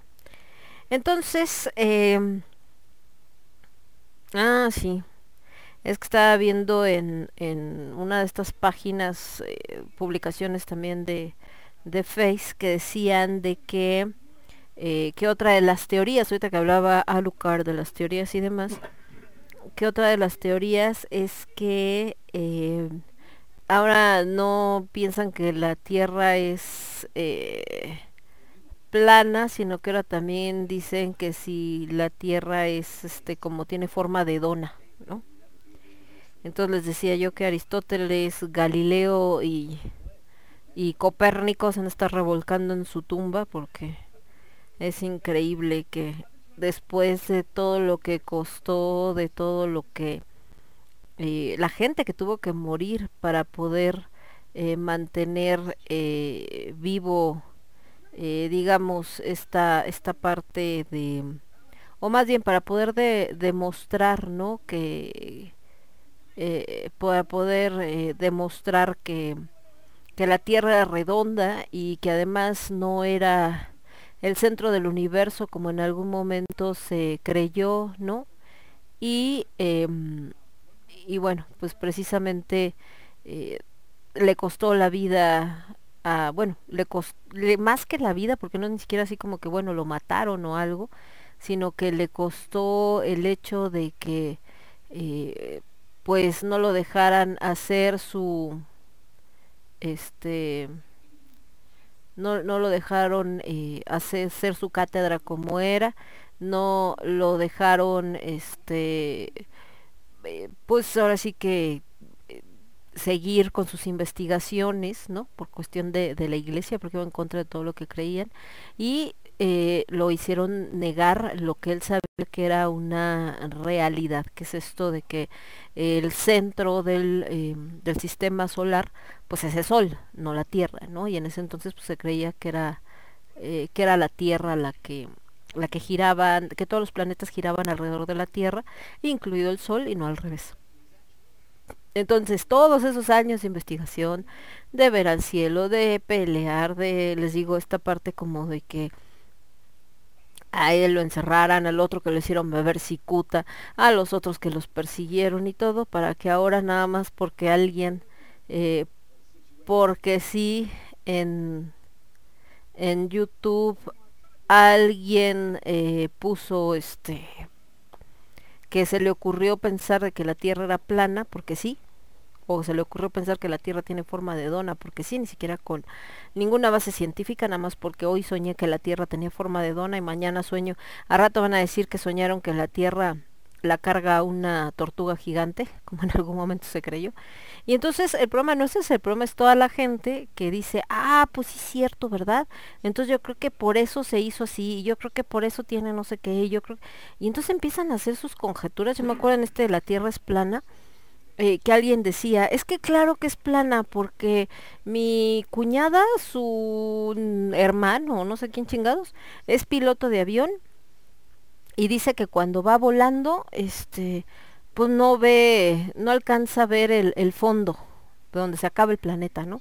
Entonces, pues entonces sí es plana, por eso es que no alcanza a llegar, porque si no vería donde se hace la curvatura, entonces así de, neta, güey? Simplemente voltear al cielo tiene forma de esfera. Por más que no alcances a ver dónde se hace la esfera. Pero, ahí viene. Y bueno, de esto entran todas estas teorías también de que si cuando el hombre fue a la luna no fue real, que lo grabaron en un estudio, todo esto que sale tanto en caricaturas como en series, como en programas, como un montón de cosas haciendo burla. Y, eh, y este de la dona, bueno, ya que les digo. De este lado dice Cas que, eh, que anda cansado por lo del metro. ¿Qué pasó con el metro? Ah, sí, ya me acordé. Dice Homero Simpson tenía razón. Yo creo que sí, mi querido Cas. Es que a Cas le pasó que eh, alguien en el metro como que se desvaneció, pues sí, sí es bastante impactante cuando eh, desgraciadamente te toca alguna situación donde te puedes sentir un poco impotente, ¿no? Precisamente porque no alcanzas a, bueno, más bien te sientes impotente porque no puedes pues ayudarlo, este, despertarlo o hacer algo como para, para ayudar a esa persona y y pues te quedas con también con esta sensación de que habrá pasado, estará bien, estará mal, este ya en el hospital lo habrán ayudado, no lo habrán ayudado, sabrá su familia qué onda, no habrán podido ver qué pets, etcétera, etcétera, y pues sí es una sensación un poco de, desesperante. Digo que así me pasó también cuando el carro este, que la chica estaba el carro ahí parado a la mitad, como que había chocado o algo, pero no se veía nada, y que estaba ella desplomada sobre el este sobre el volante y no sabía yo si estaba desmayada, si nada más estaba como en esa posición de me recargo en la pared y ya choqué otra vez que poca madre o, o algo y, pues no sabes, entonces y no te puedes parar y entonces te quedas con el espero que vengan rápido los de este que vengan rápido los de urgencia, bueno, los de emergencias, la, la ambulancia para que la vea, para ver si qué tiene o qué pasó. Entonces, ay, ¿qué te digo, Mica? Si es, si es un tema. Pero bueno, y que por eso anda, anda cansado el señor Casiel. Em, y bueno, esto de que tenía razón Homero Simpson, pues más bien parece de repente que estamos rodeados, ¿no? Que estamos rodeados de puros Homero Simpson. De repente tienen un, una mentalidad que neta no entiendes de dónde la gente a veces saca esto. Y, y bueno, no lo entiendes y sí en esta situación de que eh, les digo ahora porque alguien el que sea X sale en YouTube dando sus reflexiones que se alucinó en un pasón, la gente ya las da por por válidas o incluso les pone este pues les les da como credibilidad y entonces de repente ya no es una persona sino son no sé 40, 50, 3 millones y eso es lo más preocupante. O sea, que haya tanta gente que de repente se compre justo esta idea como, eh, como ilógica y como irracional. Y eh, pues esto también viene de cómo actualmente se le da tanto foco a personas eh, que no tienen conocimiento, que no saben nada. El ser humano está muy perdido, esa es una realidad. Entonces ya no sabe ni a qué aferrarse y en esa búsqueda pues a veces se, se aferra a absurdos. Entonces, eh, híjole, eh, necesitamos ver cómo va a evolucionar todo este rollo con el ser humano porque si estamos gruesos, si está bastante cañona todo este asunto. Eh, de este lado estamos tenemos algo más por acá, pero parece que no, todo está en orden, acá también. Entonces nos vamos a ir con un poco más de música mejor y regresamos. Ahí se aplica la, esta canción que estaba de moda hace 10 años, creo, de Johnny. La gente está muy loca porque si la neta, la gente está bien requete re loca. Ah, nos vamos a ir con algo de los señores de Nightfall, de su disco Senka Proslotti. Y esto que les voy a poner entraría en eh, el pop en el metal. Estamos hablando de Frozen de Madonna en la versión de los chicos de Nightfall. Y después de Nightfall nos vamos a ir con algo de Northern Kings. Estamos con esto del pop en el metal. Del disco Retroned. Esto que se llama Wanted Dead or Alive de Bon Jovi. Y nos vamos con otro cover de... ¿Quién más hace covers? ¿Cómo se llama esta banda? Ya se me olvidó. Ah, espérenme, ¿dónde me quedé? ¿Dónde me quedé? ¿Dónde me quedé? De Hallstorm, ya me acordé. Pero déjenme ver más bien acá. En ahí. No, tengo que poner en el buscador. Es que Hallstorm prácticamente hace puros eh, covers. Pero déjenme ver si lo encuentro acá. Ah, acá de este lado, a ver, Hallstorm. A ver si está. Esperen que está buscando. Para poder ponerlo acá con ustedes. Hallstorm. Ahí está. Y entonces, em, pues les digo, realmente el tema con, con, el ser humano y bueno, con esta onda es, es eso, ¿no? O sea, el hecho de que en verdad es algo bastante problemático eh, que actualmente se le quite valor al conocimiento. De hecho, me acuerdo ahorita que un, eh, un chico que, que, estaba diciendo que quería ser este eh, que es actor y que estaba viendo si alguien le ofrecía chamba y no sé qué tanto, eh, puso, eh, ah, ya me acordé que había visto una agencia de modelos o de actores y le dice a alguien que eh, haya trabajado con tal este compañía y entonces pues obviamente a mí lo que primero me saltó fue Laiga, ¿no? Dije, ¿qué onda con este chavo? Pero después veía que se ve que algunos obviamente le pusieron así como, ay, ¿cómo pusiste Aiga? ¿Qué te pasa? No sé qué. Y entonces un chavo, ¿no? Ponía así como que, ay, ahora resulta que todos saben de este de ortografía y que esa gente que se la pasa nada más corrigiendo la ortografía de los demás, que no tiene vida o qué, yo dije, ¿de cuándo acá se volvió ofensivo o malo o odioso o que no tienes vida, el que si algo está mal escrito, pues hagas el comentario. Ojo, una cosa es que digas, eh, ¿sabes qué, amigo? Este, escribiste mal, no es aiga, se dice haya. Y la otra es que muchos lo hacen obviamente burlándose y pues eso es lo que cae gordo.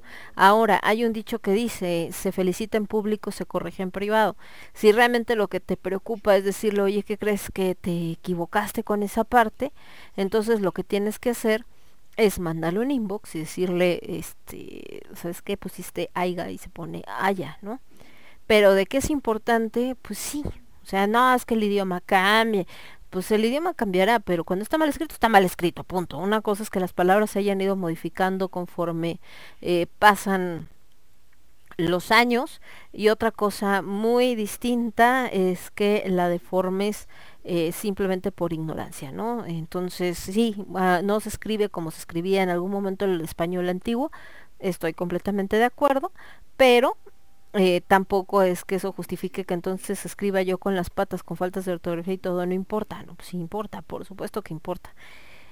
Y más cuando hace cierto tipo de trabajo. Entonces, eh, vámonos con música, les decía Nightfall Frozen, cover de Madonna, Northern King con Wanted Dead or Alive, un cover de Bon Jovi y Hallstorm con I Hate Myself for Loving You de Joan Jett. Y regresamos, yo soy Lemon, esto es el quinto elemento, lo escuchas únicamente a través de Radio Estridente. Volvemos.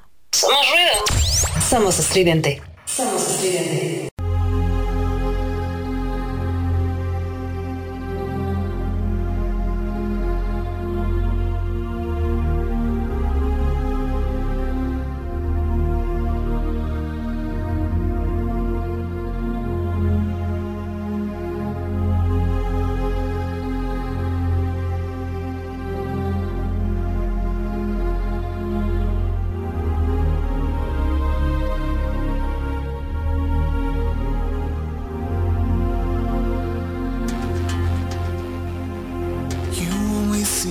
what your eyes want to see. How can life be what you want it to be? You're frozen when your heart's not open. You're so consumed with how much you get. You wasted time with hate and regret.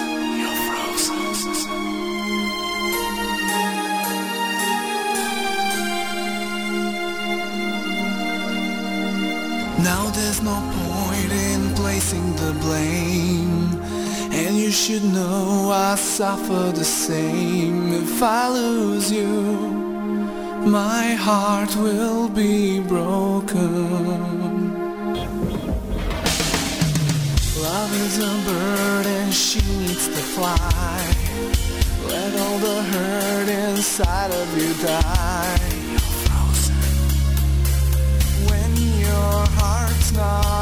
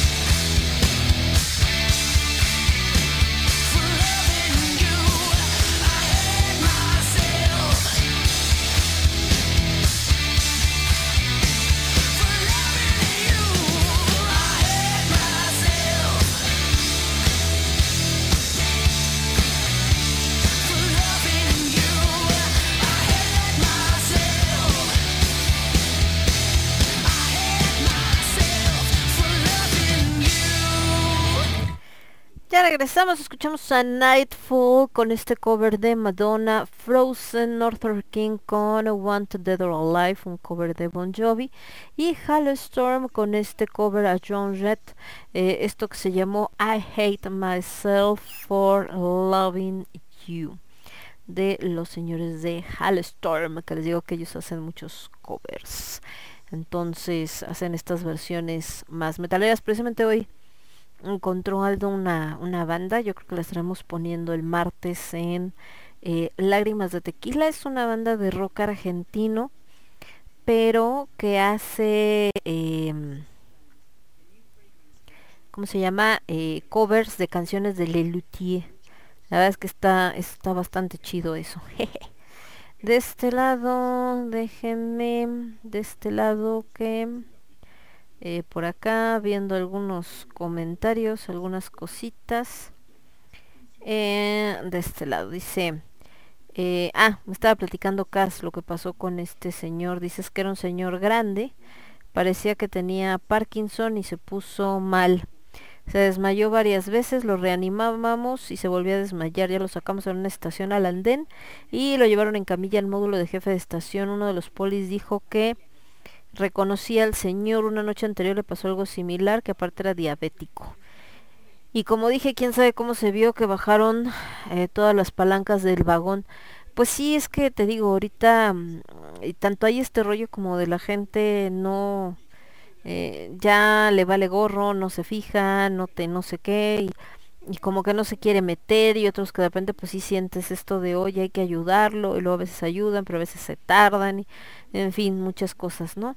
Y de hecho también eh, por acá estaba diciendo mi querida este nocturna estaba hablando de una nota donde dice eh, un video dice joven dice que empresa le negó empleo por los tatuajes y el peinado y un cuate pone no mi pregunta es así como la gente es dueña de su cuerpo y se puede hacer todos los tatuajes que quiera al dueño de una empresa o negocio no puede elegir el perfil de empleado que quiere, yo aquí pensando. Y, eh, eh, ah, no, no es nocturna, es otra chica que se llama Jasmine. Dice, y estoy de acuerdo con que nadie te debe discriminar, pero la bronca es, por ejemplo, si te dedicas a algo donde la empresa no te discrimine, pero tengas que ver clientes, ahí pues la cosa es que donde ellos te vean mal por los tatuajes y cierta vestimenta. Por ejemplo, yo trabajé en una administradora de condominios y por los clientes eran de clase media y muy alta y pues la mayoría pues se aplicaba la de cómo te ven, te tratan. Entonces ahí pues sí para la empresa es importante que el cliente tenga buena imagen de su gente, pues ni modo ahí como dicen el cliente lo que pida y pues tienen tenía que ir súper formal e impecable ya que se manejaba la empresa por el servicio que ofrecía. Ya solo daban chance de ir como quisiera los días que no tocaba ver clientes. Yo creo que aquí son las dos. Eh, efectivamente, y desgraciadamente, y sobre todo en México, todavía, todavía aplican mucho esto de cómo te ven, te tratan. Pero es una idiotez. Ahorita que está diciendo, por ejemplo, Cas de este hombre. Eh, tristemente, si por ejemplo este señor que se desmayó eh, se viera como un indigente, probablemente la misma estación ni siquiera le iban a hablar a la ambulancia o no iban a apelar. Te digo porque me pasó en Metro eh, Valderas, un día que estaba yo ahí que fui a entregar unas cosas, que había un hombre tirado en las escaleras, entonces nadie sabía si estaba borracho, si se había muerto, si se había desmayado, qué, y pues la gente pasaba al lado y ni quien lo volteara a ver. En este caso, este señor que iba en el vagón y que pues quizá no se veía súper elegante, pero se veía normal, la gente sí se acerca, oye, ¿qué le habrá pasado? Entonces, eh, ese es por un lado, ¿no? Por otro, esto que dice acá de, que trabajaba en una empresa donde la mayoría de los clientes eran de clase media y muy alta. La realidad es que ahorita la gente de clase media y muy alta, la mayoría ya tienen eh, tatuajes porque pues esa es la, este, ¿cómo se llama? Eh, esa es ahora la, la moda. Entonces, eh, por las redes que creo que ahora ya, ya no es tan mal visto el tema del tatuaje. Esa es por una, por una parte.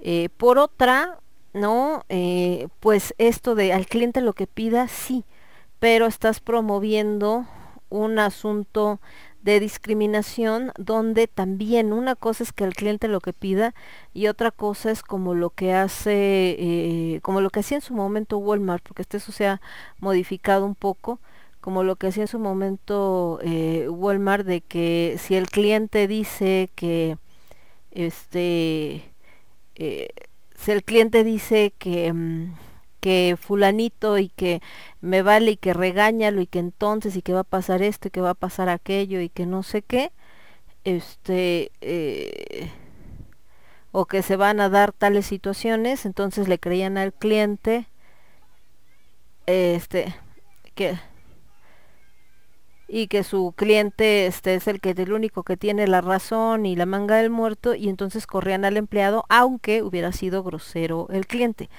Actualmente y en muchos lugares, por ejemplo esto que dice de que ahí es que el cliente tiene la razón, bla, bla, bla, si un cliente a ti como empleado te discrimina porque tienes tatuajes o porque te ves de cierta tal manera, también ya hay manera de poder incluso eh, pues eh, denunciar al cliente. Yo sé, es México, ¿no? Aquí no sucede. Pero ya lo hemos visto también muchas veces a través de lo que son eh, las redes sociales, donde mucha gente evidencia estos famosos Lord fulanito, Lady fulanito y demás. Em, por otra parte, esto que dice que si el cliente tiene eh, derecho o no de escoger o del perfil de su empleado, sí, pero una cosa es el perfil y otra cosa es la cuestión física. Perfil es las capacidades que tienes para un puesto, pero eh, tus capacidades no tienen que ver con tu apariencia, ¿no? O sea, el que tú tengas eh, tatuajes no tiene el que tú tengas tatuajes no tiene que ver con que seas más o menos capaz para hacer eh, tal o cual actividad. El que tú tengas, este, no sé, el cabello cortado de tal manera tampoco tiene que ver con tu capacidad. Entonces creo que más bien es que como sociedad tenemos que ir em, como sociedad nos tenemos que ir cambiando, como sociedad eh, tenemos que ir eh, quitando importancia. De hecho, ahorita mi, mi sobrina, que por cierto vive en, en Estados Unidos y que acaba de entrar al ejército, ¿no? Se alistó, subía una imagen de unos eh, de unos chicas que están unas chicas que están bailando, ¿no? Y dice, extraño, y ella está joven, tiene 21 años, ¿no? Y dice, este, este, extraño esos tiempos en los que te valía gorro y entonces podías hacer lo que querías.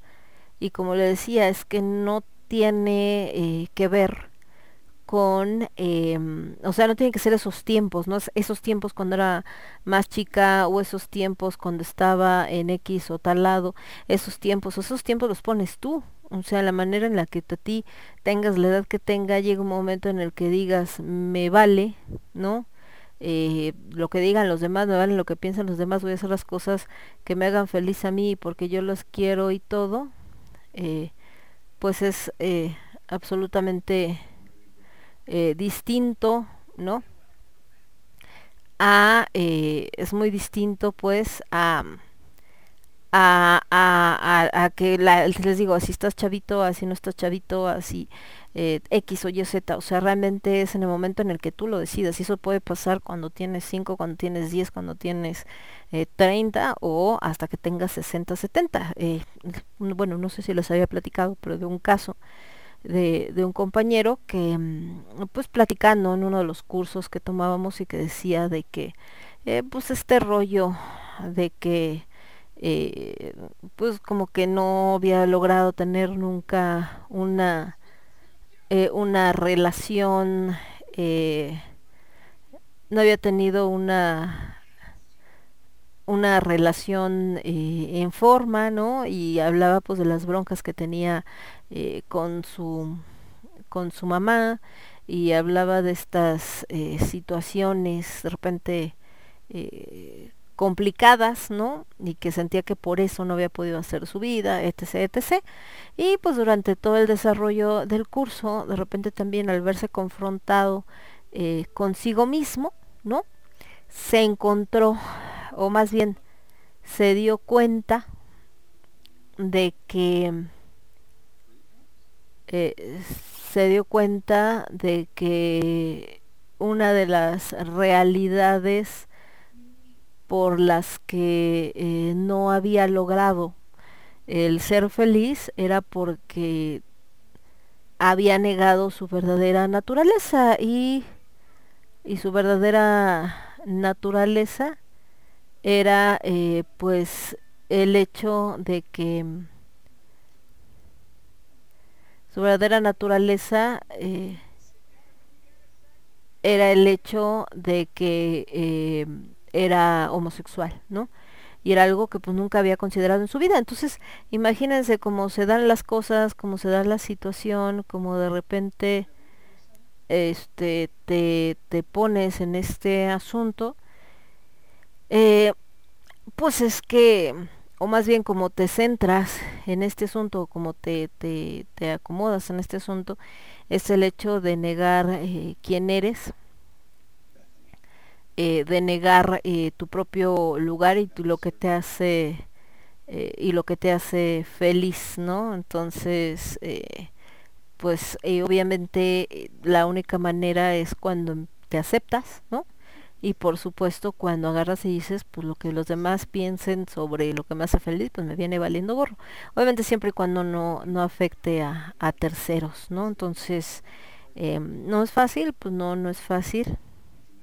O sea, la gente a veces se encuentra con eh, todo esto y la gente también, pues no tan, tan fácilmente puede a veces vencer esa, esa barrera, ¿no? De decir, pase lo que pase, no me importa. Pues no, no es tan fácil. Bueno, nos vamos a ir con más música. Me voy con Nemesis. Esto se llama eh, Broken. Eh, después nos vamos con, espérenme dónde me quedé. Aparte de Nemesis, nos vamos a ir con los señores de Nightwish. De esto se llama Bless the Child. Con Lagoon y como son más cortitas después de esas de Nightwish nos vamos a ir con Nostramorte encuentro antes de morir y esta rola que se llama no escuches la voz y regresamos yo soy eh, Lemon esto es el quinto elemento y lo escuchas únicamente a través de Radio Estridente. Regresamos. Estás escuchando. Estás escuchando Radio Estridente. Radio Estridente. Radio Estridente.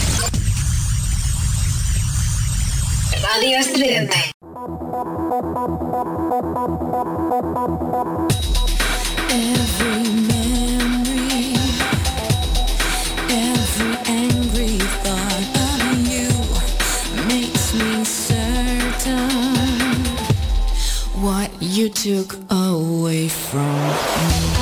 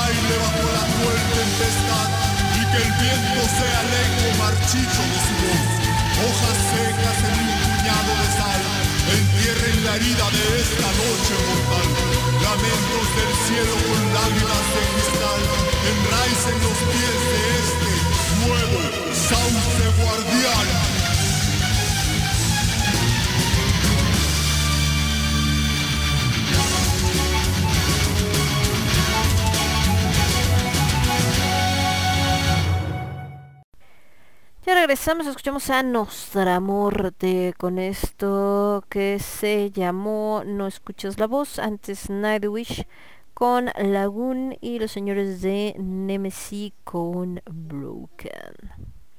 Y, ah, bueno, estaba contando esto de que les decía, ya me acordé, me quedé a la mitad de lo del taxista que había sido trailero que les comentaba esto de que les fueron reduciendo primero las horas que tenían para llegar de un lado a otro, les quitaron el otro chofer que iba como de de ayuda, pues, ¿no?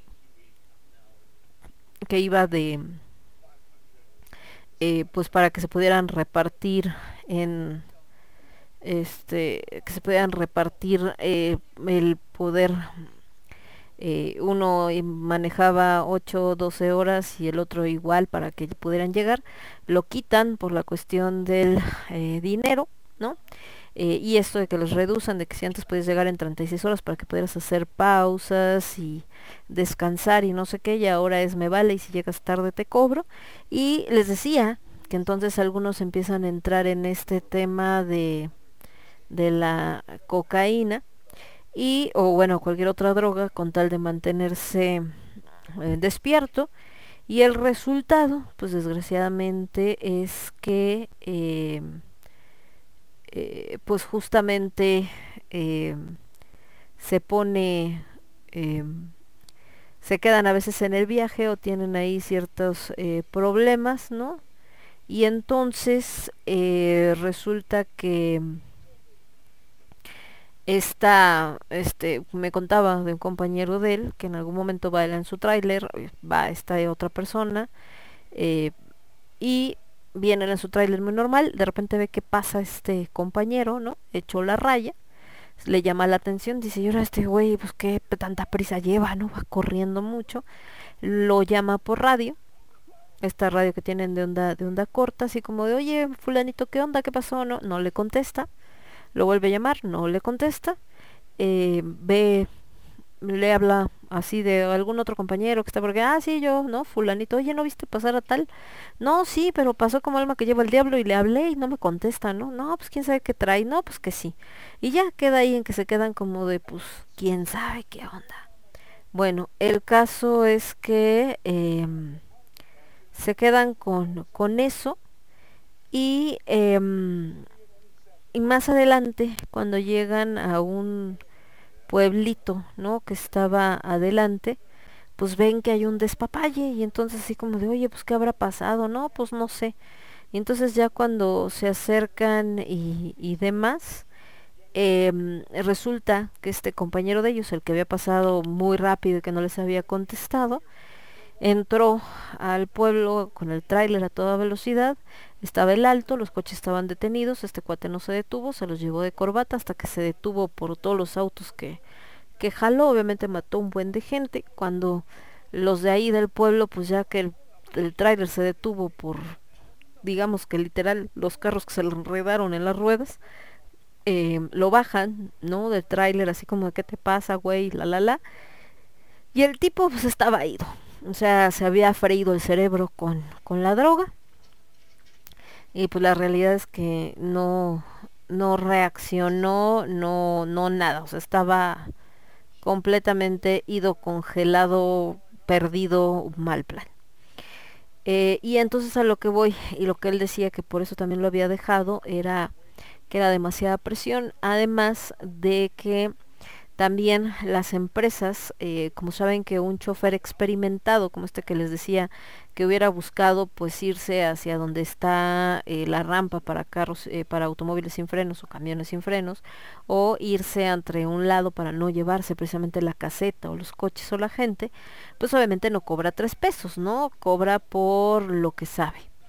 Y las empresas entonces para no pagar eso empezaron a contratar a gente pues o con menos experiencia o gente que este eh, gente con menos experiencia o gente que eh, que solamente porque manejaba cualquier coche normal y de repente ah, pues maneja un tráiler es igual nomás que más grande entonces por eso son personas que no saben cómo reaccionar ante una emergencia como el que te quedes sin frenos, que manejan el tráiler a una velocidad como si fuera un coche y él me decía, un tráiler no se frena como se frena un carro, o sea, no es como de que aprieto el freno y ya se frenó, le toma muchos metros lograrlo por el peso que tiene. Ahora consideramos que en México es un país donde todavía se permite el uso de doble caja, entonces esto aumenta el peso. Y eh, aparte de todo esto, eh, me decía, a veces los coches eh, creen, ¿no? Este, ay, voy a rebasar y se enojan porque vienes lento, pues es un tráiler, obviamente viene lento, y entonces te rebasan por la derecha, que no los ves, y se te ponen enfrente y todavía hacen la, la tarugada esta de meterse así como con nada de espacio o hasta de frenarse como eh, buscándole pelea al tráiler y como dice si hacen eso y yo me freno me los voy a llevar ¿por qué? porque no alcanza el coche a frenarse en tan poco espacio eh, bueno el tráiler perdón a frenarse en tan poco espacio y por eso normalmente se estrellan con eh, por eso normalmente se estrellan con los eh, con los carros cuando pasa esta esta situación y em, la gente pues eso no lo considera, ¿no? Y él pues por eso mejor se había dedicado ya al, al taxi, porque era demasiada presión, porque eran demasiadas cosas, porque eh, finalmente pues se había dado todo esto de que eh, pues se había dado todo esto de, de demasiados, de estar mucho tiempo en la calle, no poder ver a la familia, la cuestión les digo de los tiempos, el estrés, hijo, no, mejor, igual no gano tanto o no gano lo que debería o que ganaba manejando un trailer, no lo gano manejando un taxi, pero al menos me la llevo más relax. Y bueno, ahora con todos estos accidentes que han eh, pasado, pues queda muy de manifiesto ese, como este de Puebla, pues queda de manifiesto esto de, de este de este tipo que seguramente no era el más experto en manejar eh, eh, trailers por un lado y por otro pues obviamente la velocidad a la que traía este este auto, eh, bueno este monstruo que es un tráiler y con todo lo que pesa no que son pues bastantes toneladas entonces eh, espero o más bien quisiéramos que empiecen a darle mayor importancia a eso porque accidentes van y vienen. Les digo, no es la primera, acuérdense que también pasó no hace mucho este accidente en, eh, en Jalisco, del tipo que igual no se detuvo este y se llevó a un a un carro matando automáticamente a sus cuatro integrantes. Y eh, por lo mismo supuestamente porque se quedó sin frenos y venía a toda velocidad. Entonces no es como que uno ni dos ni tres sino son un montón.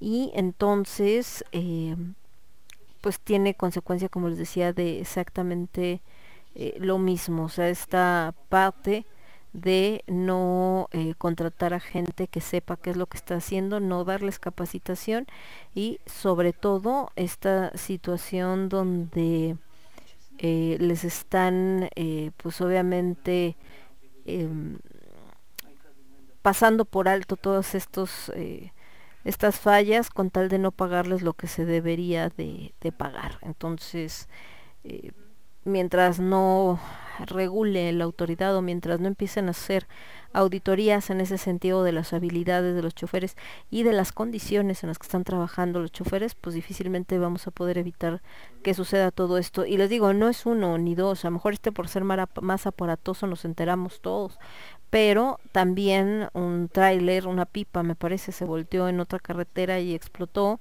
Ahí creo que murió este el chofer y no me acuerdo creo que otras personas de ahí también porque también fue con la caseta, el guardia y la, la caseta, eh, en otro más adelante que se voltean y de los ves que están ahí en el arroyo vehicular, que me pasó varios cuando iba en la carretera a verlos ahí, que se había volteado, que se había torcido, que se le había ido de lado, etcétera. Entonces les digo, no, no es uno, ni dos, ni tres accidentes, pero pues lo mismo, ¿no? Todo el mundo hace se voltea para otro lado. Ahorita que fue tan aparatoso y que los ojos de todo México estaban puestos en ello, pues no sé qué tanto se puede hacer presión o no cuando llevo un accidente igual, igual de, de funesto, les digo, en esta parte de, de Jalisco, pero pues tampoco como que se hizo gran cosa eh, con respecto a esta, a esta situación. Vamos mejor con más música. Nos vamos a ir con algo de los señores, espérenme dónde estamos, con algo de los señores de Vivid Remorse, de este disco que se llama The Seed of My Lies del 2010. Nos vamos con The Moment Is Now. Y después de Vivid Remorse, nos vamos a ir con... ah, vamos acá de este lado, no, de este es otra, espérenme. Nos vamos con Juicio de Dios, porque también es de España, igual que Vivid Remorse, no es que nos cantan en español, otros en inglés. Nos vamos con el Al Amanecer de los Tiempos, su disco. Y nos vamos con la canción que se llama La Dama de Hielo y regresamos. Yo soy Lemon.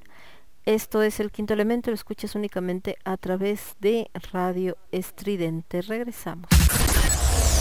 Transmitiendo para todo el universo.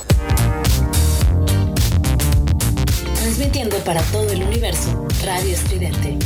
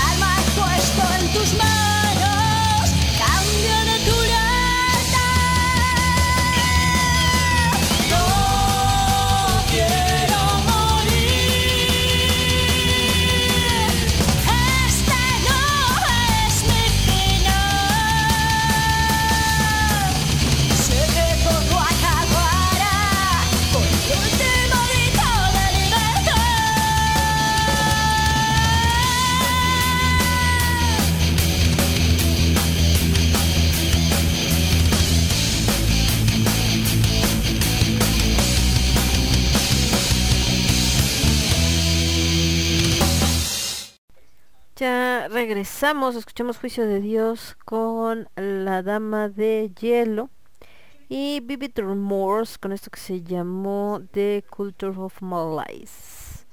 Y mm, ahí está, estas dos bandas españolas, le digo nada más que una canta en inglés y bueno, la otra sí en, en español. De este lado estamos viendo qué más veíamos de lo que publican de repente acá en internet que esto que estamos platicando. Lo que les decía bueno de este de este accidente y de esta situación pues bastante complicada que les digo pues ojalá tomen cartas en el asunto. Por otro lado se acuerdan que platicamos la semana pasada del caso de este chico de Oscar eh, Ocaña de Octavio Ocaña que hacía este personaje de, de Benito en Vecinos y que bueno eh, lo detuvieron que no sabían qué onda y este lo este encontraron bueno supuestamente lo detienen muere por un balazo y estaban con que quién había sido el balazo y que si no era que si era que no sé qué. Después salió la policía con que él se disparó solo ¿no? que casi casi como que se había intentado suicidar para evitar que lo agarraran. Después dijeron no fue un accidente se disparó solo el arma porque la traía no en las piernas la había sacado de la guantera eh, después que siempre no y entonces total que así así andan. Y ahora eh, bueno pues comentaba esto también de que el papá había eh, primero no me lo quiero llevar, ¿no? Lo velaron aquí en México, se lo llevó a Tabasco, lo enterró y así como que ya estuvo. Pero como la gente pues ha estado como muy al pendiente de qué onda, o sea, han estado así como presionando en ese sentido, eh, pues salió con que no, sí quiero justicia y empezó a hablar de que si la policía, que eh, primero había dicho que le sembraron el arma, luego que no, que si el arma era de su hijo porque la usaba para defenderse, pero que no es el calibre eh, del balazo que tiene es el mismo de su arma. Eh, después se le ocurrió a los policías la grandiosa idea de robarle sus eh, una esclava de oro que traía, su celular, etcétera, y para colmo, la policía mujer que le robó o que acabó por alguna razón con la con el celular eh, subió unos videos que encontró en el mismo donde eh, se ve a, este chico como disparando al aire con unos amigos, estaban tomando, luego en otro donde supuestamente está inhalando cocaína. Y bueno, han estado tratando de hacer como un despapalle con eso, ¿no? De que si, como dando a entender que pues si era drogadicto y que si era, que si él estaba disparando y todo como para justificar por ese lado, cosa que realmente pues es injustificable porque independientemente de que el chavo se drogara o de que el chavo tuviera un arma o lo que sea, si tenía permiso para portar el arma, pues es muy supex y la cuestión de las drogas, pues en cierto modo también, si en ese momento no traía encima eh, las drogas no es delito y si él se drogaba pues sería un problema más de salud más que una cuestión eh, legal. Por otro lado, eh, una realidad que quizá mucha gente no habla de ella, pero existe, es que prácticamente el 95% de la gente que trabaja en Televisa, que es donde este chico trabajaba, pues le entran algún tipo de droga. Ya les había platicado alguna vez esta historia que nos decía un técnico del teatro de eh, equipo de trabajo de, de Yuri, y que cuando les hablaron en fin de año o Navidad, no me acuerdo, una fecha de estas, así de que eran de estas festivas y necesitaban gente, y entonces tal cual fue así como de necesito que me, nos acompañen a Acapulco porque va a haber un show y obviamente todo el mundo así de no, no manches, tengo la cena con mi familia, te voy a pagar el triple de lo que normalmente te pago y aparte un extra, ¿no? Entonces así como que, híjole, bueno, pues ahora le va, ¿no? Y entonces se fueron un par a, a cubrir el show y que pues al terminar el show de, de esta mujer, ¿no? Les dicen, bueno, ahí está su lana, ¿no? Hay de dos, este, les doy ahorita su lana y ya se van a su casa si quieren, o eh, les, les entrego como en especie y ya lo pueden aprovechar aquí y aquí se quedan y pues el aprovechar en especie lo que decía él es que en una mesa que estaba ahí en la sala donde estaban todos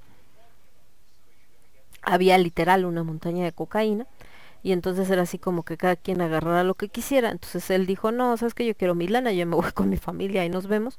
Pero pues muchos de sus compañeros pues sí dijeron así como, ah, pues de una vez aprovechamos, nos atascamos y aquí nos quedamos a echar desmadre. Entonces eh, muchos de esta gente que vemos de repente en la tele, que eh, los que en su momento fueron como los eh, galanes de, de Televisa, etcétera, pues sí, te entraban duro y sabroso para aguantar, para convivir, eh, por lo que ustedes quieran. Entonces, no sería nada raro que este chico, y más que empezó desde niño en ese medio, con todo lo que eso conlleva, pues haya caído en esas, en esas garras. Pero les digo nuevamente, eso no justifica de ninguna manera el hecho de que de que hayan eh, uno robado, que le hayan robado sus cosas por un lado y por otro que le hayan disparado o nada así, es decir, que hayan este tratado de pues de mm, y tampoco de que le estén echando tierra ni que le hayan disparado si era exceso de fuerza policíaca. Entonces, pues todavía no se sabe en qué va a terminar todo ese rollo. Y hablando de niños artistas que se meten en broncas, Ahorita estaba viendo acá una nota de Macaulay Culkin. Mejor conocido por su papel en Mi Pobre Angelito y creo que hizo después otra película que era El Ángel Malvado, si mal no recuerdo. Y ya de ahí pues se perdió por y bueno, salió en algunas imágenes donde lo pusieron y que estaba muy muy mal. Y ahorita pues dicen que paralizó el corazón de Hollywood con una pasarela en plena eh, calle porque andaba vestido así con ropa de Gucci y como que partiendo plaza, pero es un chavito que también eh, al ser muy famoso desde muy niño y de repente entablar incluso hasta un enfrentamiento legal con sus papás en este tema de que los papás eh, lo tenían trabajando y se quedaban con su lana y les peleó el derecho este a tener su dinero, como una situación como la que se presentó con eh, Britney Spears. Y les digo, todo esto que hay detrás de los niños artistas, que de verdad es bien peligroso. Papás que no pudieron en su momento cumplir su sueño de estar en la televisión o en el cine y después se proyectan a través de los hijos, aunque los hijos no quieran. De hecho, este personaje que hacía eh, Octavio Caña, el de Benito en, en Vecinos, pues eh, la historia era algo así. Era un chavito que el papá se sentía guionista de televisión porque en algún momento había trabajado ahí, el Frank Rivers, o sea, eh, Francisco Ríos. Y entonces cuando no logró, cuando lo corren o algo, digo, no la veía yo la serie, pero por lo que llegué a ver así de, de los videos que suben o de cosas así, eh, el caso es que este cuate, ¿no? El, el papa, como él no tuvo, tuvo éxito, entonces empiezan a explotar al hijo, mandándolo a castings y viviendo pues de las presentaciones donde sale el hijo, ya sean eh, comerciales, novelas, etcétera, etcétera. Pero el niño todo el tiempo les está diciendo, es que yo no quiero ser actor, ¿no? No, no, si quieres, es que estás confundido. Es que yo no quiero ser actor. No, no, no, si quieres. Lo que pasa es que no sabes bien qué onda. Y entonces así todo el tiempo. Entonces, pero esa es una real y ahí a lo mejor muy como intento en broma y jajaja y jojojo. Pero pues no dudo que también cuando escribieron ese personaje pues lo hicieron basándose en cuántos niños actores pues están en esa situación donde a lo mejor empieza siendo como hay un juego y muy divertido y todo muy padre, pero cuando empieza ya esta presión de tienes que estar aquí todo el día y tienes que venir temprano y tienes que no sé qué y aparte tienes que ir a la escuela y que los niños empiezan así como de ya no me gustó porque al principio era como ah pues estoy jugando, está bonito, está chido, pero ya después el juego se vuelve demasiado real, ya es una responsabilidad es una obligación y pues muchos de ellos dicen no, yo ya no quiero. Entonces hay algunos papás que dicen órale, no hay bronca, si ya no quieres, pues ya no lo hagas, pero otros que pues no están dispuestos a perder uno la fama y dos la lana que ganan a través de sus hijos. Entonces les digo acá este personaje de manera de comedia, pero es una realidad muy latente en muchísimos de los niños que trabajan no solamente en Televisa, sino en cualquier eh, televisora o creadora de contenido. Nos vamos con Dragonland, esto que se llama Calling My Name, después de Love Crave con Dark City. Y cerramos el bloque con Crypteria y You Killed Me. Y regresamos. Yo soy Lemon, este es el quinto elemento, lo escuchas únicamente a través de Radio Estridente. Regreso. Somos estridente. The street is my world.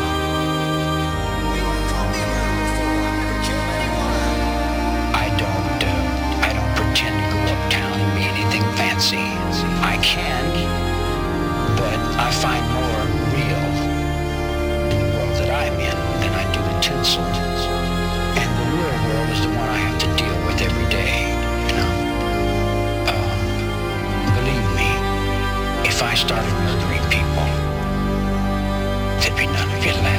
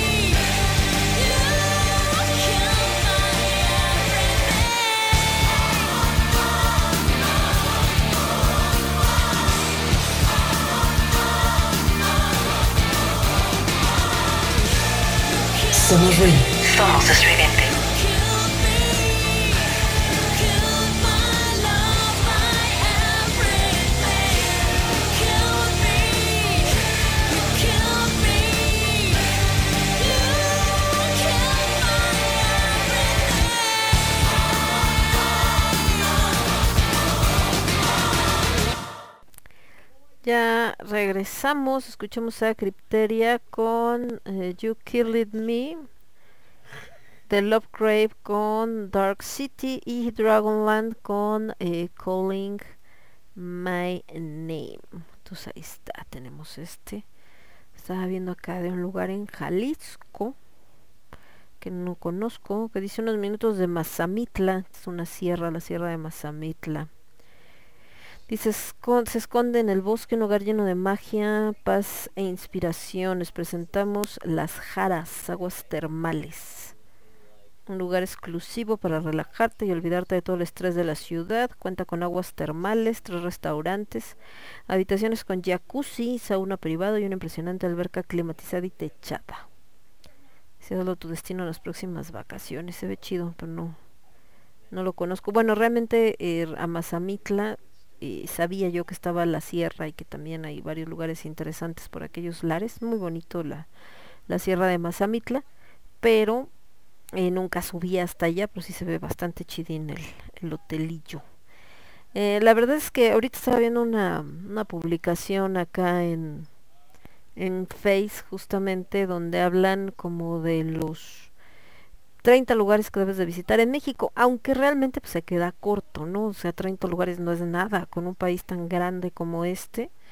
Pero, por ejemplo, por decirles, ¿no? Está Teotihuacán, está la Peña de Bernal, está Tlacotalpa en Veracruz, el Panteón Inglés en Hidalgo, las Coloridas en Yucatán, que es como una laguna rosa, eh, obviamente el Día de Muertos en Pátzcuaro, el Cañón del Sumidero, aunque según yo por ahí ya algunas cosas ahí sufre algunos daños el Cañón del Sumidero, el nadar con tiburones ballena en Baja California Sur, la Selva Lacandona, los cenotes de Yucatán, el Festival del Globo en León, que también hay uno en Teotihuacán, eh, Real de 14, el Palacio de Correos de la Ciudad de México, Yerbelagua, Oaxaca, que hasta donde yo me quedé ya no puedes nadar en Yerbelagua por cuestiones de que es propiedad privada y creo que el dueño como que ya no le pareció esta onda de, de dejar que la gente vaya a nadar o por ahí algunos temas de seguridad, no tengo exactamente idea, pero parece que hubo broncas, ¿no?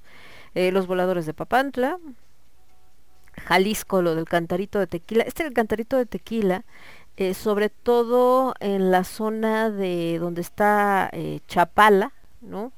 Eh, que es la laguna, los pueblitos ahí cercanos, como es el mismo Chapala, Jocotepec, etcétera, etcétera, que están en el camino de Guadalajara a, a esa zona, venden unas madres, puta, son el famoso cantarito, es una chunche que le caben creo que 5 litros, o sea, es una cubeta eso.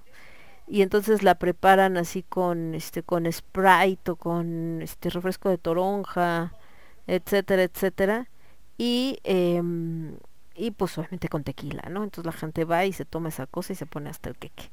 Eh, las calles subterráneas hay muchas cosas más bonitas que conocer en Jalisco que tomarte un cantarito de tequila.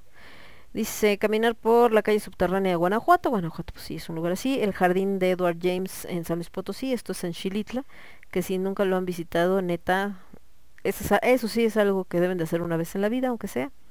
El Museo Subacuático de Cancún, que son eh, eh, unas como esculturas eh, que están eh, subterrá- bueno, que están en el mar pero abajo y que entonces puedes hacer como experiencias de, de buceo para conocerlas, los primas basálticos de Hidalgo, Chichen Itza, el arco de los cabos, que también era donde yo me acuerdo, algo pasó que ya se erosionó y según yo ya se le cayó la parte de arriba del, del arco.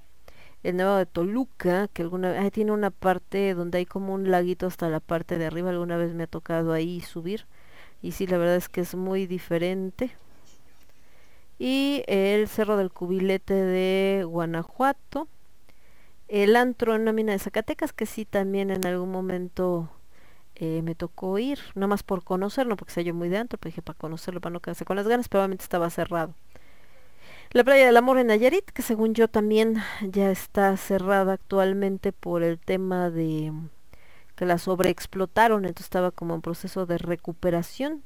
El volcán Paricutín, San Miguel Allende, Santuario de las Luciérnagas en Tlaxcala y el mar en Holbox, que bueno, también es este mismo mar en Tulum y en Cancún, bueno, en Cancún ya no tanto por las algas, pero en Tulum sí, en Isla Mujeres, en eh, Cozumel, etcétera. Y les decía que pues no está todo porque pues México tiene tantos lugares, por ejemplo están las Barrancas del Cobre, ¿no? En Chihuahua está eh, no sé, la Catedral de Durango con la historia de la, de la monja que, está esperando a su soldado francés, eh, está Tasco, que es maravilloso también, Zacatecas mismo, caminar por todas las calles de eh, Zacatecas, eh, también eh, por otro lado está este Xochimilco con todo este colorido que tiene. Está el Anahuacalli, que es el museo que quería Diego Rivera, que también está muy padre. Está la casa de la Dolores Olmedo, también ahí en Xochimilco, el Museo de Dolores Olmedo, en fin, el Museo de Antropología, no hombre, yo creo que por, por lugares en México no paramos, la neta es que está cañón no acabas. El problema es que la gente pues a veces no lo valora así, ¿no? Y quienes terminan conociéndolo y apreciándolo afortunadamente, digo afortunadamente para que no se pierda, pues son los, los extranjeros. Nos vamos a ir con un poco más de música, nos vamos con algo más clásico, me voy con Black Sabbath, esto es de su disco Seventh Star. Esto que les voy a poner eh, se llama Stranger to Love. Después de Black Sabbath, ya que andamos en este onda más clasicón.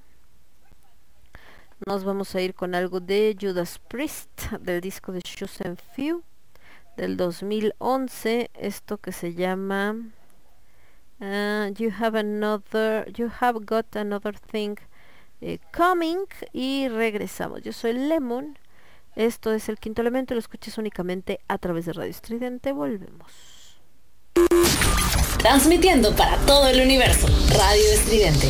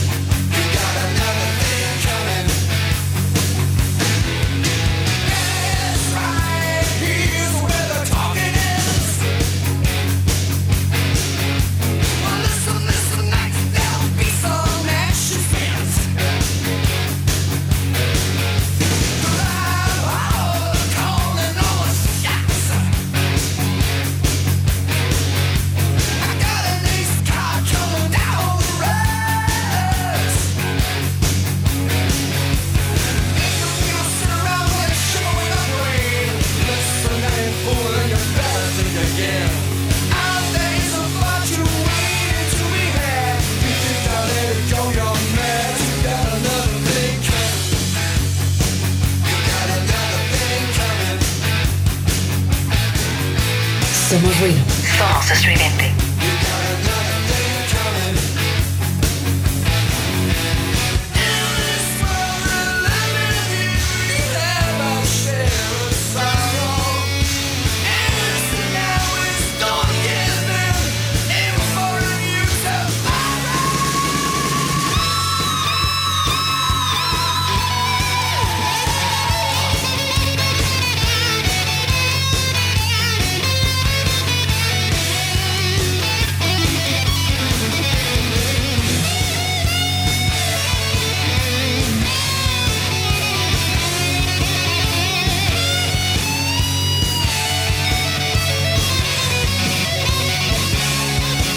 Somos ruido.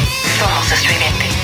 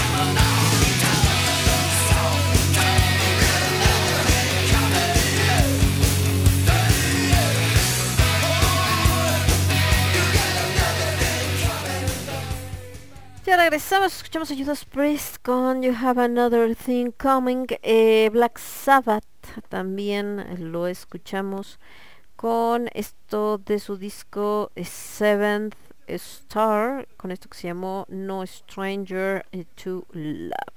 Bueno, por aquel buen gas, justamente que estábamos platicando de, de que los extranjeros de repente son los únicos que parece que disfrutan todo lo que tiene que ver con México. Dice, me acuerdo cuando en un recorrido hasta nos preguntaron en inglés de dónde veníamos y yo contesté que de Iztapalapa. Es triste, pero cierto, ¿no? O sea, que mejor los extranjeros estén interesados en nuestra cultura. A mí se me quedó mucho con estos amigos españoles que, que- y españoles, ¿eh? ni siquiera así de, ay, europeos de otro lado, digo por el tema de España, México y la conquista y todo ese rollo. Y cuando estábamos en el Museo de Antropología y también, pues por supuesto, después de haber visto eh, Teotihuacán, ¿no? Em, decía que, que no, eh, no podía creer, ¿no? O no, eh, no le cabía en la cabeza el que los españoles que llegaron eh, en ese entonces, ¿no? Cuando descubren, o bueno, cuando llegan al continente americano, no hayan eh, quedado sorprendidos de lo que vieron y hayan dicho, ah, vamos a destruirlo, les hacemos la guerra, matamos a todos, ¿no? Dices que esto es impactante, es im- y eso que esto una, ni siquiera es lo original, ¿no? Lo que tenemos ahora pues son las ruinas que quedan, eh, otras pues están no como que en las mejores condiciones, otras son recreaciones, etcétera. Y entonces ella es lo que, lo que decía, o sea, es que es, increíble que no se hayan sorprendido, es increíble que no hayan quedado pues impactados de repente llegar de, de un país como España con lo que tenía en ese entonces y encontrarte con esta eh, civilización eh, tan maravillosa, ¿no? Y entonces em, pues que se te hubiera cambiado en ese momento el mundo y hubieras dicho no manches, o sea, no, esto es para que se conserve así como está y demás, y pues no, que más bien fue como, ah, y después ella misma pues también llegaba como a la, eh, como a la conclusión de que quizá fue demasiado, es decir, fue tan abrumador lo que vieron, tan sorprendentemente maravilloso, que en su cabeza, pues un poco la, la mente funcionó también como eh, no puede ser que haya algo tan maravilloso como esto, este va más allá de cualquier eh, comprensión y entonces pues como cualquier eh, ser humano poco inteligente, ¿no? Lo que no entiendo lo destruyo, entonces pero pues sí, lo, lo ves con, con los extranjeros y dices, bueno, al menos no, no estoy tan mal como pienso, ¿no? Mientras los demás están así como, ay, qué horror, como ahora la, esta monita que era de la academia, la, este, Toñita, que igual veía una nota donde supuestamente la comparan con Yalitza, pues por el tono de piel, porque realmente no se parecen, y decía, este, yo no soy india, yo soy de, este Huasteca, de Veracruz, no sé qué, dije, a ver, reina, o sea, ubícate, ¿no? los huastecos pues también es una etnia indígena y aparte cuál es el problema o sea no tiene nada de malo porque está seguimos con esta connotación del decir eh, que tal o cual es indio como si fuera una connotación negativa de verdad es increíble que a esas alturas de la de la vida estemos eh, clavados en esa en, en esa onda. Entonces híjoles es- y más el propio mexicano eso es todavía más triste. Bueno de este lado estamos viendo eh, igual de estas páginas no se les ha tocado que de repente suben en en Facebook que dice 30 tul- titulares de noticias que demuestran que la realidad supera la ficción para que vean que no solamente en México pasan cosas de repente largas. Por ejemplo un gringo que se alimentó de comida para perros durante un mes solamente para demostrar que estaba buena como para decir ya ven cómprenla no si está bien chida Eh, un cuate en Marruecos creo sí en Marruecos que dice que un padre de nueve hijos se entera de que es estéril tras 35 años de matrimonio. Aparte en Marruecos es delito el adulterio, así que ahí les cuento. Eh, otro que despiden a un empleado igual en Estados Unidos, en Wendy's, porque se bañó en la cocina, o sea, así nomás. Un funcionario español que fue elegido al dedazo, nunca se presentó a su lugar de trabajo, pero cobraba su sueldo, bueno, eso es muy común. En México también, ¿verdad? Em, y este y pues bueno, después dijo, pues yo nada más pedí lo que me dijeron que haga, ¿no? Si tú firma aquí de que vas, aunque no vayas. Otro que robó, eh, intentó robar tipo Papá Noel, se metiéndose por la chimenea y se quedó atorado. Una mujer que dice, increíble caso, mujer fingió estar ciega durante 28 años para no soledar a la gente. Otro cuate que se jactó en Facebook de un atraco que hizo y pues obviamente por eso lo agarraron, ¿verdad? Una mujer que en China, South Airline en China, que se preparaba para despegar y confundió la puerta del baño con la puerta de emergencia, entonces todo se activó, los eh, toboganes, ya saben todo ese asunto. Otro que dice una mujer jubilada de 65 años se tiró al mar eh, para alcanzar un crucero que se habían bajado en Portugal, se pelearon, ella se decide regresar a casa, luego se arrepiente, el crucero ya se había ido sin ella, entonces lanza al mar porque dijo, lo alcanzo ahorita nadando, háganme favor. Y luego otra que una mujer que la detuvieron porque encerró al fontanero porque no podía instalar un calentador, así como de no sales de aquí hasta que me lo arregles, o sea, imagínense. Luego otra, una aerolínea que dice que castiga a pasajero que la engañó para llevar a bordo a su gato. Eh, entonces, este, y esto pues, se enteró porque el cuate después lo contó en redes sociales, ¿no? Entonces, pues bueno, ¿qué les digo? Eh, después, acá otro que dice que un loro gris africano eh, que se escapa y regresa hablando español perfecto. Ándale, pues. se fue, o sea, bueno, lo encontraron cuatro años después en el sur de California y de ahí estaban, pues precisamente eh, con un acento perfecto y demás. Estoy vete notas raras. ¿De dónde sacan estas notas? Un piano, dice único, valuado en 200 mil dólares, fue destruido por una empresa de mudanzas. Bueno, eso también es muy de acá. Y bueno, este cuate el que le digo que se puso a comer carne de perro. Perro voraz paraliza juzgado federal argentino al comerse la hoja de expediente. Ahí aplica lo de se comió mi tarea. Eh, le quitan el carnet de conducir y va a la universidad en el jeep de la Barbie.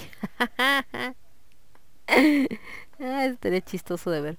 Un bar echa a un grupo de curas por creer se habían disfrazado por una despedida de soltero y nomás estaban echando una chela a los curitas. Otra que incendió la casa de su amiga que porque la eliminó de Facebook. Un paciente ruso sale del quirófano y se va por una chela, pues se le antojó, ¿no? Luego otro este que lo operaron de hemorroides en lo que estaba esperando que su mujer diera luz, lo confundieron. Eh, y otro que se quejó que porque el fantasma del Airbnb no era tan amigable. O sea, me imagino que en la casa, no sé, lo espantaron y entonces se quejó porque, porque el fantasma me, me espanta. Em, Toyota presenta una escoba eléctrica para moverse por la ciudad a lo Harry Potter. Dice que tiene un motor y una rueda. Ándale pues. Una mujer que la demandaron por fea, ¿no? Que porque dice que la mujer tendrá que pagar a su esposo una cifra cercana a los 120 mil dólares por no haberle dicho que antes de conocerle la fea, imagino que el problema fue cuando nació el hijo, sí, supongo. Y dice, creían que era una disputa doméstica, pero era un hombre gritando una araña gigante. Y empotra su camión contra la fábrica de Ibeco porque no lo dejaban pasar con chanclas, ándale, pues este sí llevó a más otro nivel. Luego alguien por acá dice que de urgencias con una webcam en el trasero para ver si para intentar hacerse una colonoscopia en casa. De ah, sale muy cara. Total, lo único que hacen es meter una cámara, entonces agarró y se metió una webcam, pero pues ups, problemas, ¿no? Luego un cuate que se le hizo fácil ponerse a hacer popó en las ruinas de Pompeya, deben de que los hay, los hay, no solamente los mexicanos. Ladrón queda atrapado en un súper porque no sabía que cerraba a mediodía y se había metido a robar y se quedó atrapado. Evacuado de su casa en Florida, eh, este, el tipo que afirmó que el huracán Irma era un fraude. Bueno, eso es mucho lo que decíamos ahorita de estos de YouTube y demás. Y acá dice denuncian al trabajo de un asador de a un asador por decir a una clienta te voy a dar un pollazo. Ah, es que déjenme les digo que de repente los idiomas de repente eh, cambian y en México, por ejemplo, eh, pues el decir del pollo o este pues no tiene ningún así se llama no pollo o polla la bebida, pero pues en España es una grosería y es una grosería pues gruesa, entonces esto de trabajador de decir te voy a dar un pollazo, pues es un pollo grande, ¿no? Pero pues así como de, ay, me está insultando, pues no, nada que ver. Y dice por acá, la policía investiga la procedencia de enormes masas de papel, moneda, banco y trasvales que habían echado al, del- al excusado. Eh, me han despedido por expulsar a dos compañeros de un grupo de WhatsApp. Eh, un hombre que dice venir del futuro asegura que el iPhone 27 es una mierda. Y otro acá dice sale a comprar vino de Funelabrada Toledo y acaba en Murcia, que me imagino que no están tan cerquitas, se desorientó, un hombre ya grande. Dice no viajes con un amigo y una empanada sobre el capó del coche. Entonces traía, estaban borrachos, se les olvidó que habían dejado la empanada arriba del techo y ahí la traían. Entonces, que vean de repente noticias que se encuentran alrededor del mundo. Digo, nunca como las que podrías encontrar en México, ¿verdad? Porque, híjole, sí nos pintamos solos, pero pues cosas raras que se presentan. Y bueno chicos, yo me voy a despedir por el día de hoy. Les mando un beso, un abrazo. Nos vemos el próximo domingo con más de El Quinto Elemento. Recuerden que al ratito, lunes, tenemos Cornucopia 2.0 con algunos estrenos relacionados con Saurum. El martes tenemos Lágrimas de Tequila. El tema de Lágrimas de Tequila, por ahí subimos una encuesta es este tema de eh, en una cuestión de engaño quién tiene la culpa. Por diferentes bueno estamos platicando ya les platicaré. Pero este rollo de, de que es muy común que digan es que esta mujer se le resbaló no se le metió se ahí y este y él pues no podía decir que no eh, este no podía decir que no podía decir que no, entonces es, obviamente si ella se le ponía enfrente, ¿cómo esperaban que él se resistiera? Entonces, no es, no es mentira, es anécdota, pero ya les diré. Y eh, entonces pusimos quién es la culpa, la chava por meterse con alguien que tiene una relación, el tipo, porque finalmente es el que tiene una relación y no respeta, los dos, y por ahí alguien decía que faltaba la opción como de depende, que era la señorita Diana, que ya estaremos leyendo su comentario también en el programa del martes. Entonces ahí también pueden votar en la encuesta, compartirla y estaremos platicando de todo eso el día martes y por supuesto el miércoles tenemos con H de alimentos. Cuídense mucho, esto fue el quinto elemento, lo escuchaste únicamente a través de Radio Estridente, yo soy Lemon, nos vemos, bye bye. Transmitiendo para todo el universo. Radio Estridente.